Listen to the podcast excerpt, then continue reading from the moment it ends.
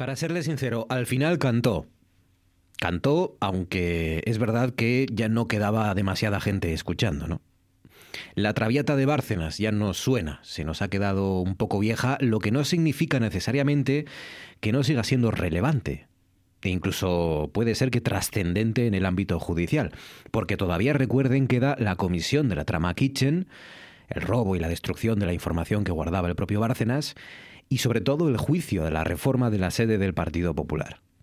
La reforma que el partido hizo dos años antes de que estallara la Gürtel y que se empieza a juzgar el lunes, si no recuerdo mal, para determinar si fue la Caja B la que pagó esa obra y quienes estaban también al tanto de la corrupción y la encubrieron. Bueno, hace ocho años, como saben, hace ocho años que empezamos a escuchar este nombre, el de un tal Luis Bárcenas, que era ex tesorero o que era tesorero del Partido Popular. Un poco el personaje, ¿no? El rostro de la corrupción en España durante todos estos años, pero sobre todo el rostro del escándalo que terminó con el gobierno de Rajoy después de que saliera adelante la primera moción de censura en nuestra historia. Luis Bárcenas ha confesado, como saben, a través de una carta que ayer remitió a la Fiscalía Anticorrupción. Una carta que se puede resumir en dos palabras. Era verdad. Todo aquello la financiación ilegal, los pagos en B, los sobornos, el dinero sin declarar, todo aquello era verdad. Ocho años en los que Bárcenas ha estado chantajeando y negociando con el Partido Popular. ¿Cuántas estrofas cantaba? ¿Cuántas estrofas no cantaba de su traviata? El Luis se fuerte, hacemos lo que podemos y todo aquello. Así ha sido este juego. Un juego perverso, y así ha terminado. Ha terminado cuando el juez ordenó el ingreso en prisión de la esposa del ex tesorero. Ahora para Bárcenas, pues Rajoy ha pasado a ser el perfecto conocedor de la contabilidad B. Y dos asturianos, Rodrigo Rato y el expresidente del Principado, Francisco Álvarez Cascos, cobraron para él sobresueldos que procedían de donaciones de empresas que luego se beneficiaron de importantes adjudicaciones públicas. No es nada nuevo todo esto, es verdad, porque Cascos fue presidente ya hace nueve años, pero es que luego fue diputado de nuestro Parlamento y fue líder de la oposición. Y solo hace unos meses que fue expulsado del partido que él diseñó, fundó y estructuró y que todavía tiene dos escaños en la Junta General del Principado. No es nada nuevo, es verdad, pero ahora llega el juicio por la Caja B y la Comisión Parlamentaria sobre la trama Kitchen. Y Luis Bárcenas busca venganza. Y si le queda información, la va a dosificar. Bárcenas quiere hacer sufrir al Partido Popular. Quiere hacer sufrir al de ahora y al de antes. En RPA.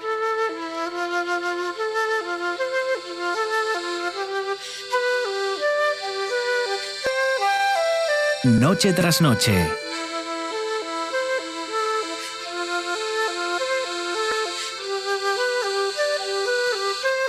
Con Marcos Vega.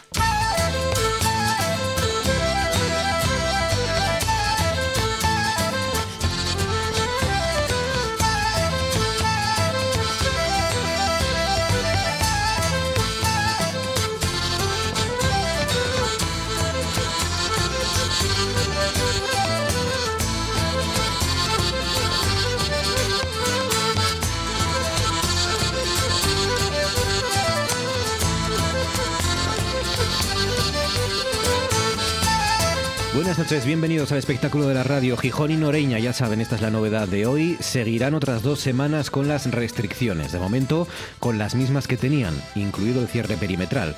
Hoy la buena noticia es que han vuelto a bajar los contagios, muy poco, pero han bajado otra vez, aunque nuestros hospitales, ya saben, continúan en situación crítica. Todavía toca ser muy cuidadosos, muy precavidos, sobre todo y fundamentalmente en nuestras grandes ciudades y concejos. Quédense con nosotros, quédense con Fabián Solís desencadenado frente de la parte técnica, con Georgina Bitácora Fernández en producción, son las 9 y casi casi 5 minutos. Esto es Asturias y estas son las maneras que tienen para conectar con nosotros. Conecten a través del Facebook Facebook Noche tras Noche Espacio RPA, de nuestra cuenta en Twitter arroba NTNRPA o escríbanos si quieren o llámenos, mejor dicho, si quieren, al 985-080-180, 985-080-180. Pueden comentarnos, es la propuesta de hoy, personajes de series o películas infantiles. de las que ustedes veían o de las que ven hoy en día con sus guajes o con los guajes de la casa. Por ejemplo, dice Águeda González Díaz, Babe el cerdito. Cerdito valiente era Águeda además, ¿no? Era solo cerdito. Dice por aquí Isabel Díaz García, Mary Poppins. Dice Jessica Castaño, Yuppie, el de los mundos, ¿no? los mundos de Yuppie. Tommy Jerry, dice José Apunto Moreno. Los Aristogatos, dice Ana Zoraida Valdés. Vicky el Vikingo, dice Fernando Rodríguez, de verdad. Dice. Dice Alberto Secades Gustavo, el reportero más dicharachero de la RPA. Ya nos gustaría que fuera de la RPA Gustavo, la rana, ¿no? Gustavo. Locomotoro y el capitán Tan, dice los hermanos Malasombra, Isaías Gonzalo Solís. Dice por aquí Beth Móvil, Dora la Exploradora, Vampirina, Peppa Pig y la oveja Shaun. Dice Danara García López, Espinete, Heidi, dice la mejor infancia. Y por ejemplo, esto es muy peligroso porque uno, uno destapa su edad, ¿no? Cuando, cuando habla de los dibujos animados de los personajes. Juanjo García de Noche de Lobos, nuestro compañero, por ejemplo, dice Mofli, el último de los suyos, dice, llevó una vida más triste que Calimero y Marco juntos, dice. ¿Quién era Mofli? El ah, el koala, es verdad. Provin, es verdad, es verdad. Eh, dice, por ejemplo, Ana Zoraida también, los autos locos. Los autos locos, que al final empatizabas casi con los malos, ¿no? Que eran el, el, del perro que se reía así, ¿no? Pulgoso, pulgoso, creo que se llamaba.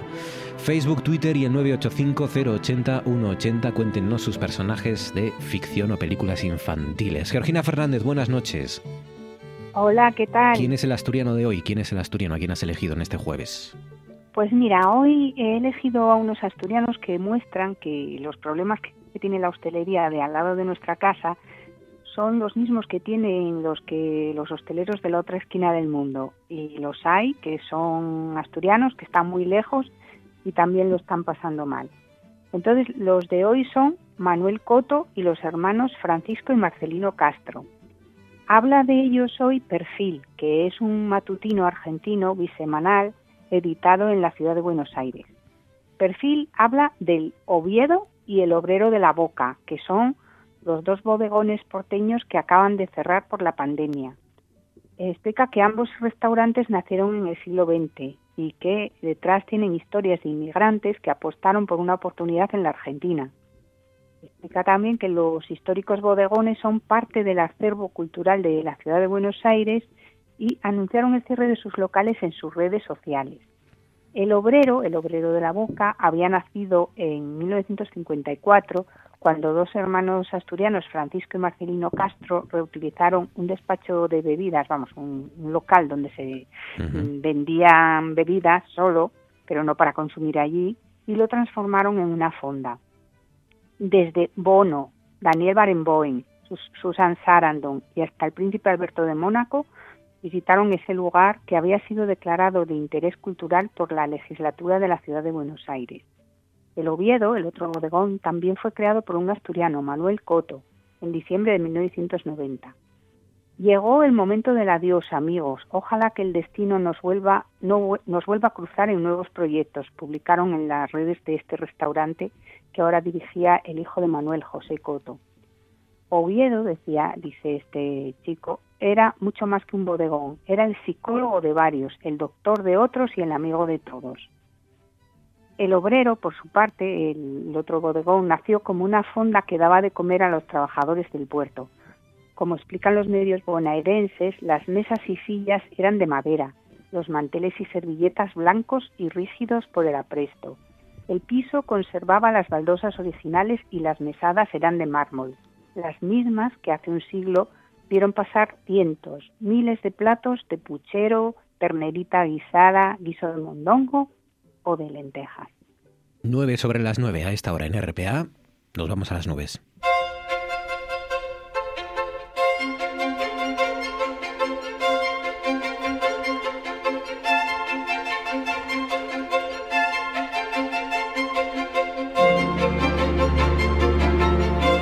Espera Javier Martínez de Orueta. Orueta, buenas noches. Hola Marcos, buenas noches. Bueno, el, último día sin lluvia, ¿no? De, muchos, porque veo aquí una sucesión de nubes grises, lo que nos espera. Eso te iba a decir, hoy hemos tenido que disfrutar del último día de, paz, ¿no? Porque bueno, en líneas generales, pues el día de hoy ya nos da, digamos que algún anticipo de lo que va a pasar estos próximos días y también la próxima semana. Pero bueno, vamos poco a poco. Mira, hoy en líneas generales, como dices tú, un día bastante nuboso, un digamos que un cielo muy plomizo, ¿no? Un día casi más propio del, del invierno. Hemos tenido muy pocos ratos de, de sol. Es verdad que bueno, no, no ha llovido en líneas generales y las temperaturas que sí han sido bastante frescas, veníamos diciendo que sobre todo estas temperaturas máximas que hemos tenido estos días atrás eran más bien propias de, de la primavera, ¿no? Pues ponte, te voy a poner un ejemplo, mira, por ejemplo, ayer la máxima más alta en Asturias que se alcanzaba era en Gijón, que eran 20 grados y medio, pues hoy en Gijón la temperatura máxima ha llegado a los 14 grados, es decir, que de un día para otro la temperatura ha bajado en Gijón 6 grados y medio de golpe, ¿eh? así Madre que se mía. nota sobre todo este cambio de, de condiciones tan bruscas de un día para otro. Se ha notado, sí. Ha refrescado hoy, lo hemos notado al salir a la calle y, y es el día de transición, porque mañana viernes, ¿qué nos espera ya? Pues mira, mañana viernes, un día que ya va a ser totalmente de, de invierno, con lluvia, frío también, incluso vamos a ver la nieve, las temperaturas máximas que van a bajar en torno a los 4 grados, las lluvias ya nos van a acompañar desde bien pronto, ya desde primeras horas de la mañana, con la nieve, bueno, más o menos todavía se mantiene algo alta, en torno a los 1.300 metros, y las lluvias sobre todo van a ser intensas de cara a la tarde, y es más, de cara a la tarde, sobre todo en zonas del oriente y del centro, pues podrán venir acompañadas esas lluvias de aparato eléctrico, es decir, con rayos, truenos y granizo. Y como digo, las temperaturas pues máximas no van a pasar de los 12 grados, como digo, un ambiente bastante invernal. Y debido a todas estas condiciones, pues la Agencia Estatal de Meteorología activa en Asturias varios avisos. Mira, por lluvia, sobre todo en zonas de la costa oriental y de la cordillera, porque se pueden acumular 40 litros por metro cuadrado en 12 horas, y luego también por nieve en toda la cordillera, porque se pueden acumular 25 centímetros en 24 horas, sobre todo a partir de los 1.200 metros. Madre mía, lo que se nos viene por delante. El fin de semana, venga.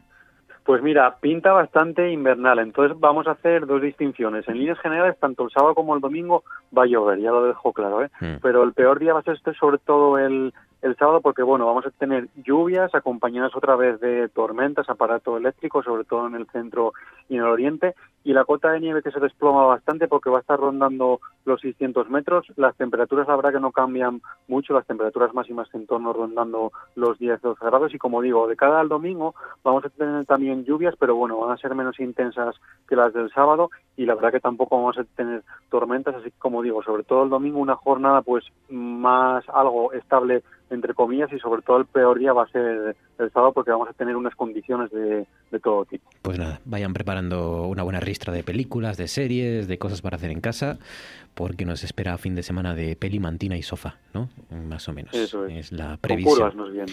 Eh, ¿Sí? ¿Qué has dicho?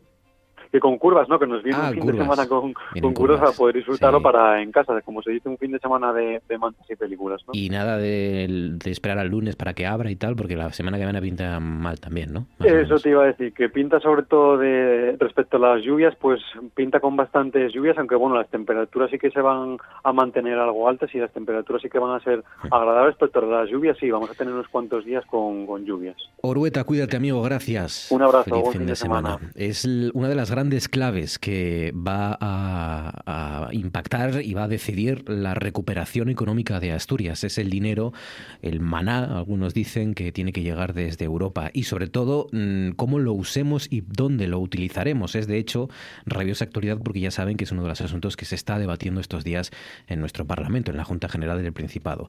Bueno, ¿se debe apostar por los grandes proyectos, los que generan grandes cifras, o dedicarlo más bien a recuperar pues, algunos de los sectores más dañados, la hostelería, el comercio, la cultura y el ocio?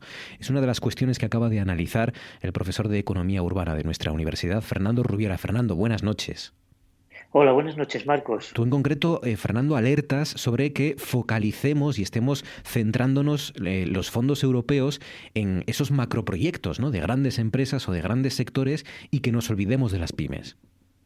Exacto, sí, es un poco eh, la preocupación que trataba de expresar en un artículo que se publicó en el blog de la Asociación Española de Ciencia Regional y que, y que iba en esta línea, ¿no? de que eh, lo que estoy observando con un poco de preocupación es que la orientación que le está dando la Unión Europea, porque sobre todo esto viene inspirado por, por la propia Comisión Europea, ¿no? la orientación que se le está dando a este enorme fondo de recuperación, que es una gran noticia que exista esto, ¿no? Sería terrible la, situación que tendríamos que afrontar si no tuviésemos este apoyo hmm. que vamos a tener los próximos años de la Unión Europea con estos fondos.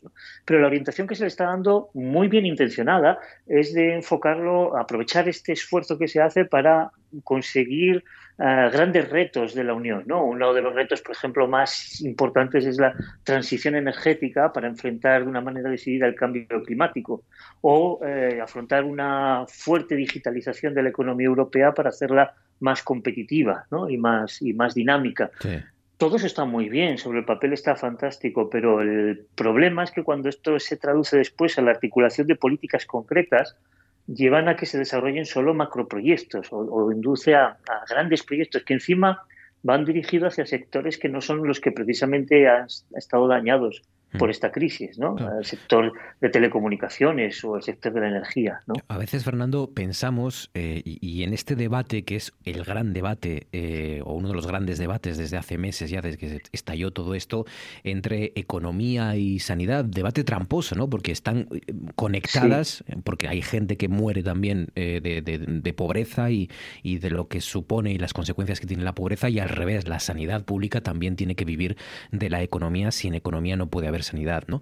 Pero, pero en este debate, una de las claves que, se está llevando es que parece, da la sensación, o esa sensación tengo yo, de que cuando esto termine y lleguen las vacunas y ya haya un porcentaje elevado de la población eh, inmunizada, que la economía va a volver otra vez, ¿no? Que como que igual que bajó, subió. Y a lo mejor no es exactamente así, ¿no? Eh, también necesita algo más, una serie de impulsos y un tiempo para volver otra vez a las cifras previas a la crisis. Justo, justo. Y, precisamente, claro, la, pandemia está teniendo una duración mayor. Podríamos pensar que ese rebote inmediato hubiera ocurrido si hubiésemos tenido solamente el primer confinamiento y en el verano ya empezásemos un despegue y no hubiésemos tenido que enfrentar estas sucesivas olas que están haciendo incluso más daño que el, que el primer confinamiento. ¿no? Fue muy drástico, pero muy puntual también. Y esto, sin embargo, muy prolongado en el tiempo. Entonces, no hay más que pulsar un poco la, la vida real, la vida económica real y saber que muchos establecimientos hosteleros y pequeño comercio, que son los que verdaderamente más están sufriendo, y también el sector de la cultura y del ocio, es muy probable que no sobrevivan. ¿no? Eh, algunos pueden estar capeándolo porque tengan una solvencia mayor o porque sean propietarios del local o, una situación que la afronten mejor, pero sitios que funcionaban muy bien, pero que sencillamente pues, tienen unas deudas, pueden caer en el camino. Es muy, muy probable que empiecen a caer en el camino. ¿no? Entonces, eh, no es tan seguro que consigamos, con lo que se está prolongando eh, la, pandemia, que consigamos un rebote rápido. ¿no? Es lo que sería deseable. Y que, eh, que, los sectores que se vean afectados no tienen necesariamente que ver con los hacia donde se está enfocando los fondos europeos, que ya digo que están muy bien, ¿eh? que los, y, que, y que los propios eh, objetivos de la Unión Europea son muy loables y muy interesantes, pero hay que ser quizá más conscientes de que el daño no se está produciendo en esos sectores, el daño se está produciendo en el ocio, en el entretenimiento, en la cultura, en el pequeño comercio, sobre todo en las pymes de pequeño comercio, también en el grande, pero es más probable que el grande pueda resistir, tiene más instrumentos para resistir, ¿no? Hmm. Y en la hostelería, ¿no? Y un poco la, la, idea que yo llamaba la atención es que se suele pensar en estos sectores como sectores secundarios en el sentido de que dependen del desarrollo de otros sectores y que si desarrollamos otros sectores tirarán de estos. Pero la, lo que nosotros vemos con los análisis que hacemos es que no es tan cierto eso. ¿no? El sector de la hostelería es un sector de arrastre. más que, por supuesto, la hostelería depende de que todos estemos bien y tengamos dinero para gastar en, restaurantes o en bares. Y en ese, sector, en ese sentido es un sector que se alimenta de cómo marche la economía. Pero es un sector que arrastra enormemente a la economía. Es increíble las conexiones que tiene el sector de la hostelería con otras actividades eh, y con otras actividades de, todos los sectores de la economía, desde el agrario hasta, hasta el industrial ¿no? y hasta el terciario. Entonces, claro, dejar caer a la hostelería eh, puede tener unas consecuencias muy grandes que además se focalizan mucho, ese arrastre ocurre en el entorno local y se focalizan mucho en el entorno local. ¿no? Mientras que impulsar a otros sectores probablemente sí produzcan un efecto muy interesante según existan proyectos y obras pero luego esos sectores tiran de, tiran de demanda global, no tiran de demanda local. Es diferente. Pues esa es la gran conclusión de este trabajo del grupo de investigación Regiolab, que, que está muy bien hacer eh, grandes em, proyectos de, de, pues de energía, por ejemplo, limpia y de, y de nuevas tecnologías, pero que también es fundamental que invertamos en tiendas de barrio, en cafeterías, en restaurantes de cada localidad y que de hecho ahí puede estar la clave de alguna forma, ¿no? Para la, sí, justo. y si me dejas apuntar una idea más, también son sectores que producen efectos muy positivos sobre el medio ambiente. Y esto puede sonar muy extraño, pero si la ciudad si la ciudad pierde dinamismo, y es que lo perdería si vemos que estos sectores quedan dañados estructuralmente, eh, probablemente observemos procesos dinámicas que son muy poco sostenibles. Eh, yo sé que esto puede sonar extraño y que a mucha gente incluso no le puede gustar, pero eh, la gente que vive en, viviendas unifamiliares, en casas, en zonas periféricas rurales, tienen un, provocan un daño al medio ambiente. Sin embargo, la vida urbana es una vida muy sostenible. Vivir en pisos, en apartamentos, en una ciudad compacta como son tradicionalmente las nuestras, Oviedo, Gijón, Avilés, ¿no? Eh, es muy sostenible medioambientalmente. Garantiza un modelo donde concentras a muchísima población en un espacio muy pequeño y que es muy fácil suministrarle todas las necesidades energéticas, de servicios y proveer todos los servicios y, necesidades. ¿no? Mientras que si dispersas esa mm. población en un espacio enorme, lo que te vas a encontrar es que vas a tener una ciudad muy insostenible medioambientalmente. Entonces, el mundo de las ciencias sociales es lo que tiene, que tiene paradojas muy curiosas, ¿no? y pues podemos intentar hmm. apoyar la transición energética para tener una Europa más sostenible eh, y no darnos cuenta de que eh, un centro de Oviedo, de Gijón, de Avilés dinámico, eh, con actividades de pequeño comercio, con actividades de barrio eh, cerca de todos, que no tengamos que desplazarnos excesivamente y que tengamos un consumo muy sostenible, es un modelo muy sostenible medioambientalmente. Es el trabajo del profesor de Economía Urbana de nuestra Universidad de Oviedo, Fernando Rubiera. Fernando, enhorabuena y gracias. Un abrazo. Muchas gracias, Marcos. Un abrazo. Y ahora esto. ya. A, país, a, eh, a Marruecos, a... ¿Qué letra? A. La A ¿Por A? ¿País por A? Asturias. Eso creo que es un continente. No, es Asia. Once was a ship that put to sea. The name of the ship was a billy of tea. The winds blew up her bow, up down, or below my billy boys blow. Soon may the wellerman come to bring us sugar and tea and rum. One day when the tonguing is done, we'll take our leave and go. Soon may the wellerman come to bring us sugar and tea and rum. One day when the tonguing is done, we'll take our leave and go.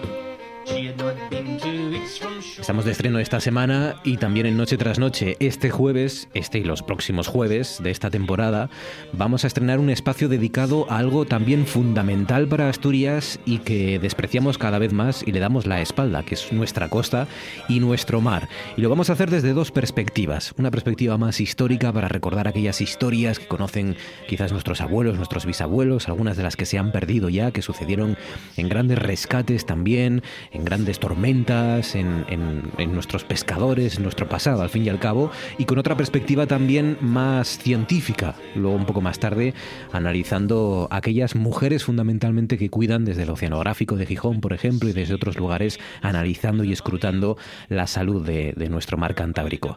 Y la parte histórica va a ser a cargo del director del Museo Marítimo del Banco, José Ramón García. José Ramón, buenas noches. Hola, buenas noches. Y hoy vamos a empezar además hablando precisamente de algo que afecta y mucho a Luanco, ¿no? El, milagro del Cristo que el 5 de febrero de 1776 salvó de morir ahogados a varios marineros en una galerna, ¿no? De hecho, las fiestas pues del socorro del Luanco tienen que ver con esto, ¿no? Sí, sí, eso es. Bueno, varios, muchos, ¿eh? Se dice que eran unos 300 o más, porque no eran solo del Luanco, también de otros pueblos que buscaron refugio aquí. Pero sí, eh, una barbaridad. Hay que pensar que 300 marineros pueden ser 200 y pico familias. Es decir, eh, mujeres eh, que quedan viudas, huérfanos y demás. Hubiera sido una catástrofe. Empezamos el 5 de febrero de 1776, ¿no? 15 lanchas más o menos. Sí, no se sabe muy bien, pero un número aproximado, sí. Quizá alguna más. ¿Cuántos marineros puede estar en cada una de esas lanchas en aquella época, en siglo XVIII? en aquella época yo calculo que irían, seis o ocho. en algunas, según el tamaño, si es 8, hasta 10. Ese era uno de los problemas, porque eran embarcaciones pequeñas, sin cubierta, y hay que pensar que la escasa pesca, siempre, la pesca siempre es escasa, pero un tiempo en que no había un mercado, no había, por ejemplo, el frío que permite distribuir la pesca lejos, no. Entonces era un mercado próximo. Eh, los precios de la pesca eran eh, ridículos. Imagínese uno pescar eh, una embarcación poco o mucho y partir entre seis, ocho o diez personas. Era repartir, era miseria pura, ¿sí? Claro, claro. Eh, ¿A la pesca del besugo fundamentalmente o...? En el tiempo que estamos, en, enero, febrero, en invierno es el besugo el que aguantaba, sí, sí. El besugo que había cantidad. Hoy, cuando una persona se le habla de besugo, piensa en Navidad y en unos precios eh, desmedidos. En aquella época el besugo era abundante y lo que decía antes, al no haber un mercado amplio, pues la pesca era, como se dice hoy, sostenible porque había cantidad. De hecho, de hecho era eh, muy común la frase entre los rapacinos en casa, mamá, otra vez besugo para cenar. Una cosa, era recurrente, era lo que había. Claro, y eh, José Ramón, eh, hay que entender que era prácticamente el pueblo de Luanco eh, echado a la mar eh, en aquel momento, o la mayor parte de los hombres, ¿no? Que, es, que habían Total, salido, habían salido a faenar en una jornada, y esto eh, es algo que además hay que tener en cuenta, y, y lo vamos a repetir seguramente en esta sección durante la mayor parte de las semanas, eh, gente que conoce muy bien el mar, o que creía que conocía muy bien el mar, es prácticamente imposible conocerlo a fondo, porque, porque la galerna estaba ahí, aunque ellos no se dieran cuenta y el cielo en principio no avisara, ¿no? La alerna, por definición, no avisa, se, se forma en unos minutos ¿no? y no da tiempo, porque mm, yo con las conversaciones con marineros viejos hace tiempo ya que fallecieron, indagando a ver cómo funcionaba este mecanismo antiguamente, pues confesaba que cuando había mal tiempo no salían a la mar, obvio, obvio, las embarcaciones eran pequeñas y sin cubierta, y ya se sabe el dicho, embarcación sin cubierta, sepultura abierta, venía un golpe de mar y a pique, ¿no? Entonces ellos cuidaban la salida porque además no había que hacer grandes desplazamientos, era pesca de proximidad, porque en aquella época los caladeros estaban eh, abundantes de pesca, pero en, en esa circunstancia eh, parece que estaban fuera y les sorprendió un cambio de tiempo brusco y en la mar encrespada y, y claro, con muy pocos medios, hay que pensar además que en aquella época ni, ni yo creo que eso que va, ni barómetro siquiera. Si había un barómetro en el, en el muelle común o para orientar, todavía, pero no. En el siglo XVIII lo dudo, ¿no? O sea, Y, tenemos a, a medio, medio pueblo, medio pueblo de Luanco eh, echado a la mar y al otro medio esperando las mujeres, los niños en el puerto viendo todo aquello, ¿no? Viendo que les ha pillado de forma imprevista el, la galerna, ¿no? Y la tormenta. Sí, porque en el banco hay una, eh, donde está la iglesia, hay un promontorio que se ve muy bien eh, la entrada de, de las embarcaciones.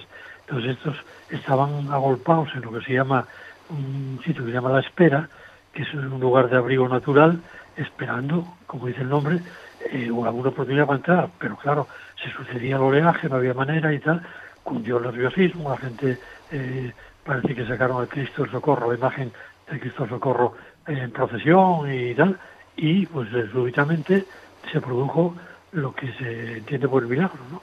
Una bonanza súbita y todas las lanchas, todas, sin excepción, entran en el banco, en el muelle y en la ribera, que era donde varaban muchas también.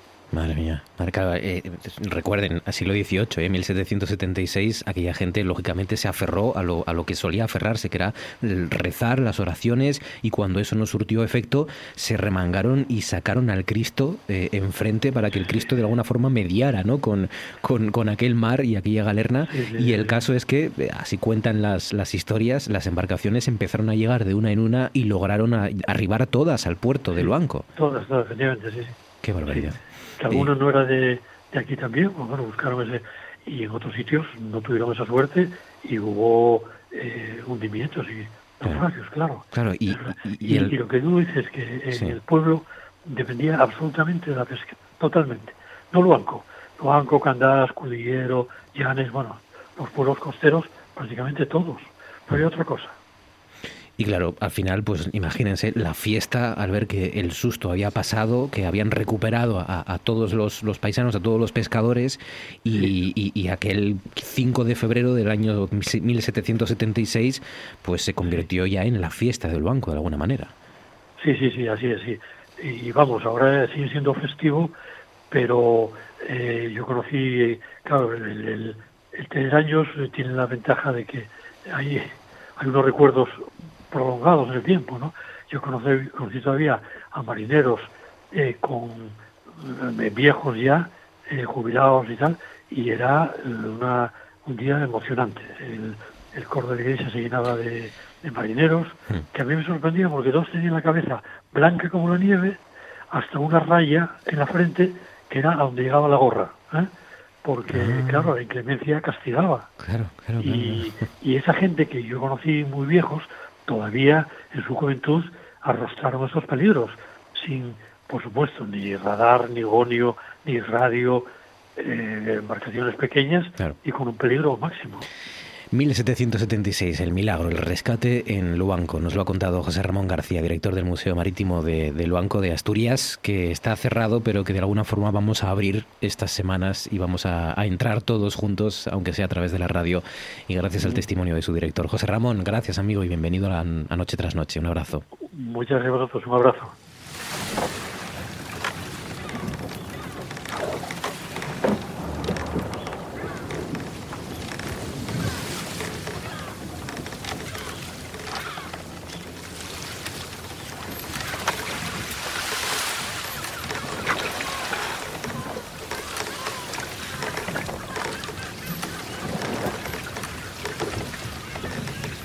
Y continuando el viaje en nuestra chalana, vamos ahora a esa otra vertiente, la vertiente más científica que, que nos van a traer nuestras eh, expertas del Oceanográfico de Gijón, como Eva Velasco, que es doctora en Ciencias del Mar, trabaja en pesca sostenible, en biodiversidad, en la riqueza del cachucho y el cañón de Avilés, que es de lo que nos vamos a hablar con, con ella. Eva Velasco, buenas noches. Hola, buenas noches, ¿qué tal? Bueno, eh, el equipazo que formáis, eh, fundamentalmente hablo de científicas, porque sois mayoría mujeres en el Oceanográfico de Gijón. Bueno, tú no estás en Gijón ahora mismo, pero, pero sí has formado parte también de ese equipo, ¿no? Sí, estuve allí 10 años, estuve, estuve trabajando en Gijón, sí, o sea que muy bien, sí, somos unas cuantas, la verdad. Te has ido a, a Galicia ahora, pero al final el, el, mar y el mismo, ¿no? Y, y el Cantábrico y, y, y, más o menos no se distingue, ¿no? No distingue de, de fronteras. Claro, esto es así, esto al final continúa todo, o sea que está todo relacionado. Mm. Eh, Además, cuando has estado tanto tiempo ahí, estás como... Claro. Estás unido a la tierrina ya para siempre. Porque tú y es gallega o y es asturiana, Eva. Yo soy castellana, castellana, pero bueno, ya, ya de adopción, de adopción sí. asturgalaica ya. Oye, eh, porque te quería preguntar para empezar, ¿te sorprendió eh, y conocías la existencia de seguramente uno de los lugares donde más mmm, salvaje y brutal es nuestra biodiversidad marina en este caso, que es el Cachucho y el Cañón de Avilés? ¿Lo conocías antes de venir aquí, antes de trabajar aquí? Bueno, la verdad es que... Mmm se conocía algo porque ya se habían hecho estudios, pero fue más o menos cuando, cuando yo empecé a estudiar, a trabajar en el oceanográfico de, de Gijón que se estuvieron haciendo eh, lo que son las campañas para estudiar bien en profundidad la zona. Porque en la Universidad de Oviedo se habían hecho ya algunos estudios, pero ya llegó la, el proyecto Intermares y fue donde empezaron a, a trabajar más en profundidad la zona. Y, y, fue cuando, bueno, cuando más me, me enteré del, del, tema. ¿no? Uh -huh. eh, ¿Qué cantidad de especies puede haber en, en, en esos lugares? Eh, para empezar, ¿dónde están? Eh, ¿Es accesible? ¿Cómo se estudia lo que contienen esos lugares de nuestra costa? Pues mira, te cuento un poco. Realmente eh, para que lo entienda así un poco todo el mundo, eh, como un poco casi todo el mundo sabrá, si nosotros quitáramos lo que es la capa de agua del Cantábrico, ¿no? Eh, pues veríamos que el fondo del mar al final está lleno de, de, montañas y de valles, o sea, es igual que en tierra, o sea, es como, como ver un poco los picos de Europa y, y demás, sí. pero, pero en mar, ¿no? Lo que pasa es que es muchísimo más abrupto, porque llega incluso a los 4.000, a los, a los 1.700 metros de, de profundidad, o sea, que es es increíble, ¿no? Todo lo que, lo que, puede, lo que puede ser. Entonces, eh, el fondo de- del Cantábrico tiene una plataforma muy estrechita, que es muy rica en recursos, pero que es muy estrecha y está jalonada de, de un montón de cañones submarinos, como, como Lastres, Llanes o Avilés, y tiene un montón de, de montes, como decías, como, como el Cachucho, aunque hay más, ¿eh? está el. Canto Nuevo y, y hay otro. Entonces rápidamente llegamos al talud y nos, nos lleva hasta las grandes profundidades. Esta, esta mm, diversidad, digamos, de, de lo que es la, la zona Sí. eh, hace que estudiarlo sea bastante complejo, porque claro, son estructuras muy distintas y entonces hay que estudiarlo de maneras diferentes también. Entonces, eh, hay un equipo interdisciplinar que se encarga pues, de estudiar, por un lado hay gente que estudia la geomorfología, la- son geólogos, hay gente que estudia la hidrodinámica de la zona, hay gente que estudia las especies y para ello pues, se requieren distintas, eh, distintas técnicas. Está desde eso, técnicas acústicas para estudiar lo que es el, el fondo y para estudiar cuál es la granulometría de, de la zona y demás. Y luego, bueno, pues hay, según el sitio eh, que se esté estudiando, si son zonas más sensibles, menos sensibles, pues se utiliza a veces artes de pesca, a veces se utilizan dragas de roca y a veces se utilizan robots submarinos que lo único que hacen es hacer fotografías de la zona, ¿no? O sea que dependiendo de, de cada zona. Entonces, un poco con lo que me preguntabas de, de dónde están situados, para, para hacernos un poco la idea, el cachucho estaría como a 65 kilómetros al norte de Ribadesella, más o menos, Sí. que es una montaña submarina, porque es de- un poco lo que vamos a hablar es de, de esa biodiversidad que tenemos ahí, ¿no? Es una montaña submarina que desde su base hasta, mm, hasta lo que es el- la cima tiene 4.500 metros, que es una, una barbaridad, ¿no? Y, y luego está el Cañón de Avilés, que el Cañón de Avilés eh, también es muy destacable por la riquísima biodiversidad que tiene, que estaría, nada, a 10 millas de la bocana de la Ría de Avilés, o sea, empieza a 128 metros de profundidad y, y nada, empieza a bajar, a bajar, a bajar rápidamente y en tan solo 75 kilómetros pues desemboca en, en la llanura abisal a 4.700 metros, o sea que es una barbaridad. ¿no? 4.700 metros, ¿eh? Imaginen cuánto tiempo dedicamos a hablar, que está muy bien, ¿eh? De los grandes valles de Somiedo, de los picos de Europa, y, y qué poco dedicamos en comparación eh, a los cañones de Avilés y al Cachucho, ¿no? Que, que es Hombre, es, un poco más, es un poco más difícil de Sí, visualizar. eso ¿no? sí, eso es verdad. Eh, eh, seguramente esa es la razón, ¿no? Y de visitar también, y de disfrutar. Pero la importancia es incluso superior, me atrevería a decir. Eh, claro, conocemos las principales especies que hay ahí, ¿no? Bueno, las aves, por supuesto, por esa zona, las tortugas, los cetáceos, los calamares gigantes, que también hay por ahí, ¿no? Alguno. También, también tenemos la gran suerte que de tener mm, dos, no solo una especie, sino dos especies de calamar gigante, ¿no? Está el famoso arquitect, el Architectus dux de, de 14 metros que se exponía en el, en el Sí. bueno, ahora en el Parque de la Vida, ¿no? Que, que todavía tienen algunos expuestos. El y calamar, está el Tanigia al- danae el, también. el calamar de Luis Laria, podríamos ya Sí, exacto, el calamar de Luis Laria. Sí. Y luego está el Taningia danae, que, que, bueno, es, es un poquito más pequeño, no llega a medir esos 14 metros, pero bueno, es súper interesante porque es un- un- una especie de, de pota gigante, ¿no? ¿Mm? Que tiene en sus brazos, en, la- en lo que es las, las puntas de los brazos, tiene dos fotóforos. Dos fotóforos son como dos especies de, de faroles, dos especies de, mm, sí, de faros que dan luz, porque claro, a esas profundidades pues hay muy poca luz, allí no llega la luz. Entonces tienen esas em, estructuras bioluminiscentes y son las más grandes del reino animal. Son realmente espectaculares. Claro, qué barbaridad. Imagínense, ¿eh? Eh, con esas, mm, esos faros ¿no? de, larga distancia en ese cañón, en esa zona donde, claro, la, la oscuridad, supongo, Eva, es brutal, total, casi, ¿no? Claro, claro. Entonces, este tipo de, de comportamiento, lo que hacen es con estos faros, eh, pues atraen a las distintas presas. O sea, ellos, más que para ver, ¿no? Es, es como para atraer.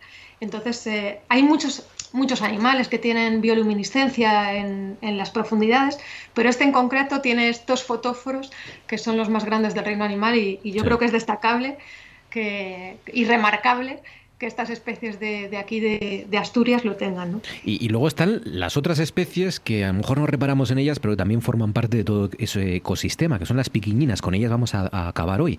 Eh, ¿qué, qué, qué especies más hay aparte de estos que son los, los grandes, ¿no? los, los que aparecen en portada? Claro, los que, los que más conocemos, ¿no? Sí. Porque son los que, eso, los que son más fáciles, los que tenemos más en mente. Pues mira, eh, realmente las joyas de la corona de, de la zona son los corales, las gorgonias y las esponjas, que son unos grupos de especies que, que destacan en estos hábitats porque, bueno, son al final como una especie de arbolitos, digamos, que soportan pues, muchas comunidades. Ellos tienen una estructura tridimensional, son al final especies eh, estructurantes que se llaman, precisamente por eso, porque lo que hacen es fijarse al, sus- al sustrato y consiguen dar refugio y, y alimento y demás a otras especies. Entonces, eh, la importancia de tanto del cachucho como del cañón de Avilés es que se han encontrado unas especies eh, de, de corales de aguas frías que son de altísimo valor ecológico. Es como si fuera el equivalente a los arrecifes tropicales, ¿Mm? pero de aguas frías. Entonces ahí nos encontramos corales amarillos, nos encontramos corales negros, que son como pequeños arbustillos. Qué bonito. Eh, tenemos corales blancos, que son un poquito más blandos, corales bambú, que son súper bonitos, porque son como una especie de arbolito pequeño, así como con forma de bambú. Son así estructuras, realmente son muy, muy sensibles, hay, hay, hay gorgonias, son eh, estructuras eso, muy eh, importantes de un- desde un punto de vista ecológico, pero son también, crecen muy lentamente y son, bueno, pues mm, realmente eh, hay que protegerlas, ¿no? Claro, Porque son... Eso. Luego tenemos también otras, eh, otras especies muy importantes de la zona son las agregaciones de, de esponjas de gran porte. Tenemos eh, esponjas gigantes, o sea, hay unas esponjas que son las asconemas, que son como una especie de manta enorme, Sí. que son de los, de- de- de los invertebrados más grandes que hay, o geodias, que tienen incluso casi un metro de altura. Madre o sea que realmente eh, son los grandes desconocidos de- del mar, pero que eh, su, presencia hace que haya muchísimas otras especies que puedan vivir asociadas a esos fondos. Qué bueno.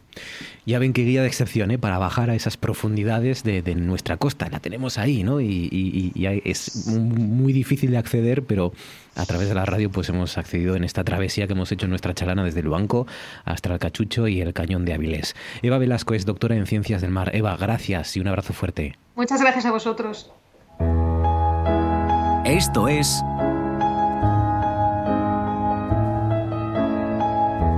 Noche tras noche.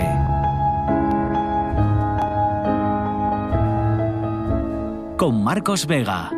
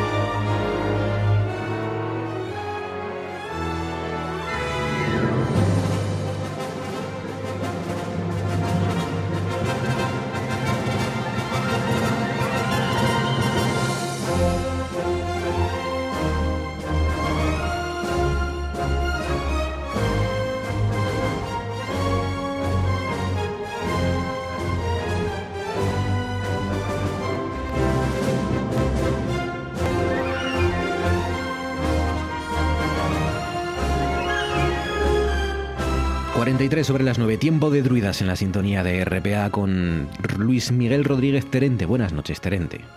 Buenas noches, Marcos. ¿Cómo estás, Terente? ¿Qué tal?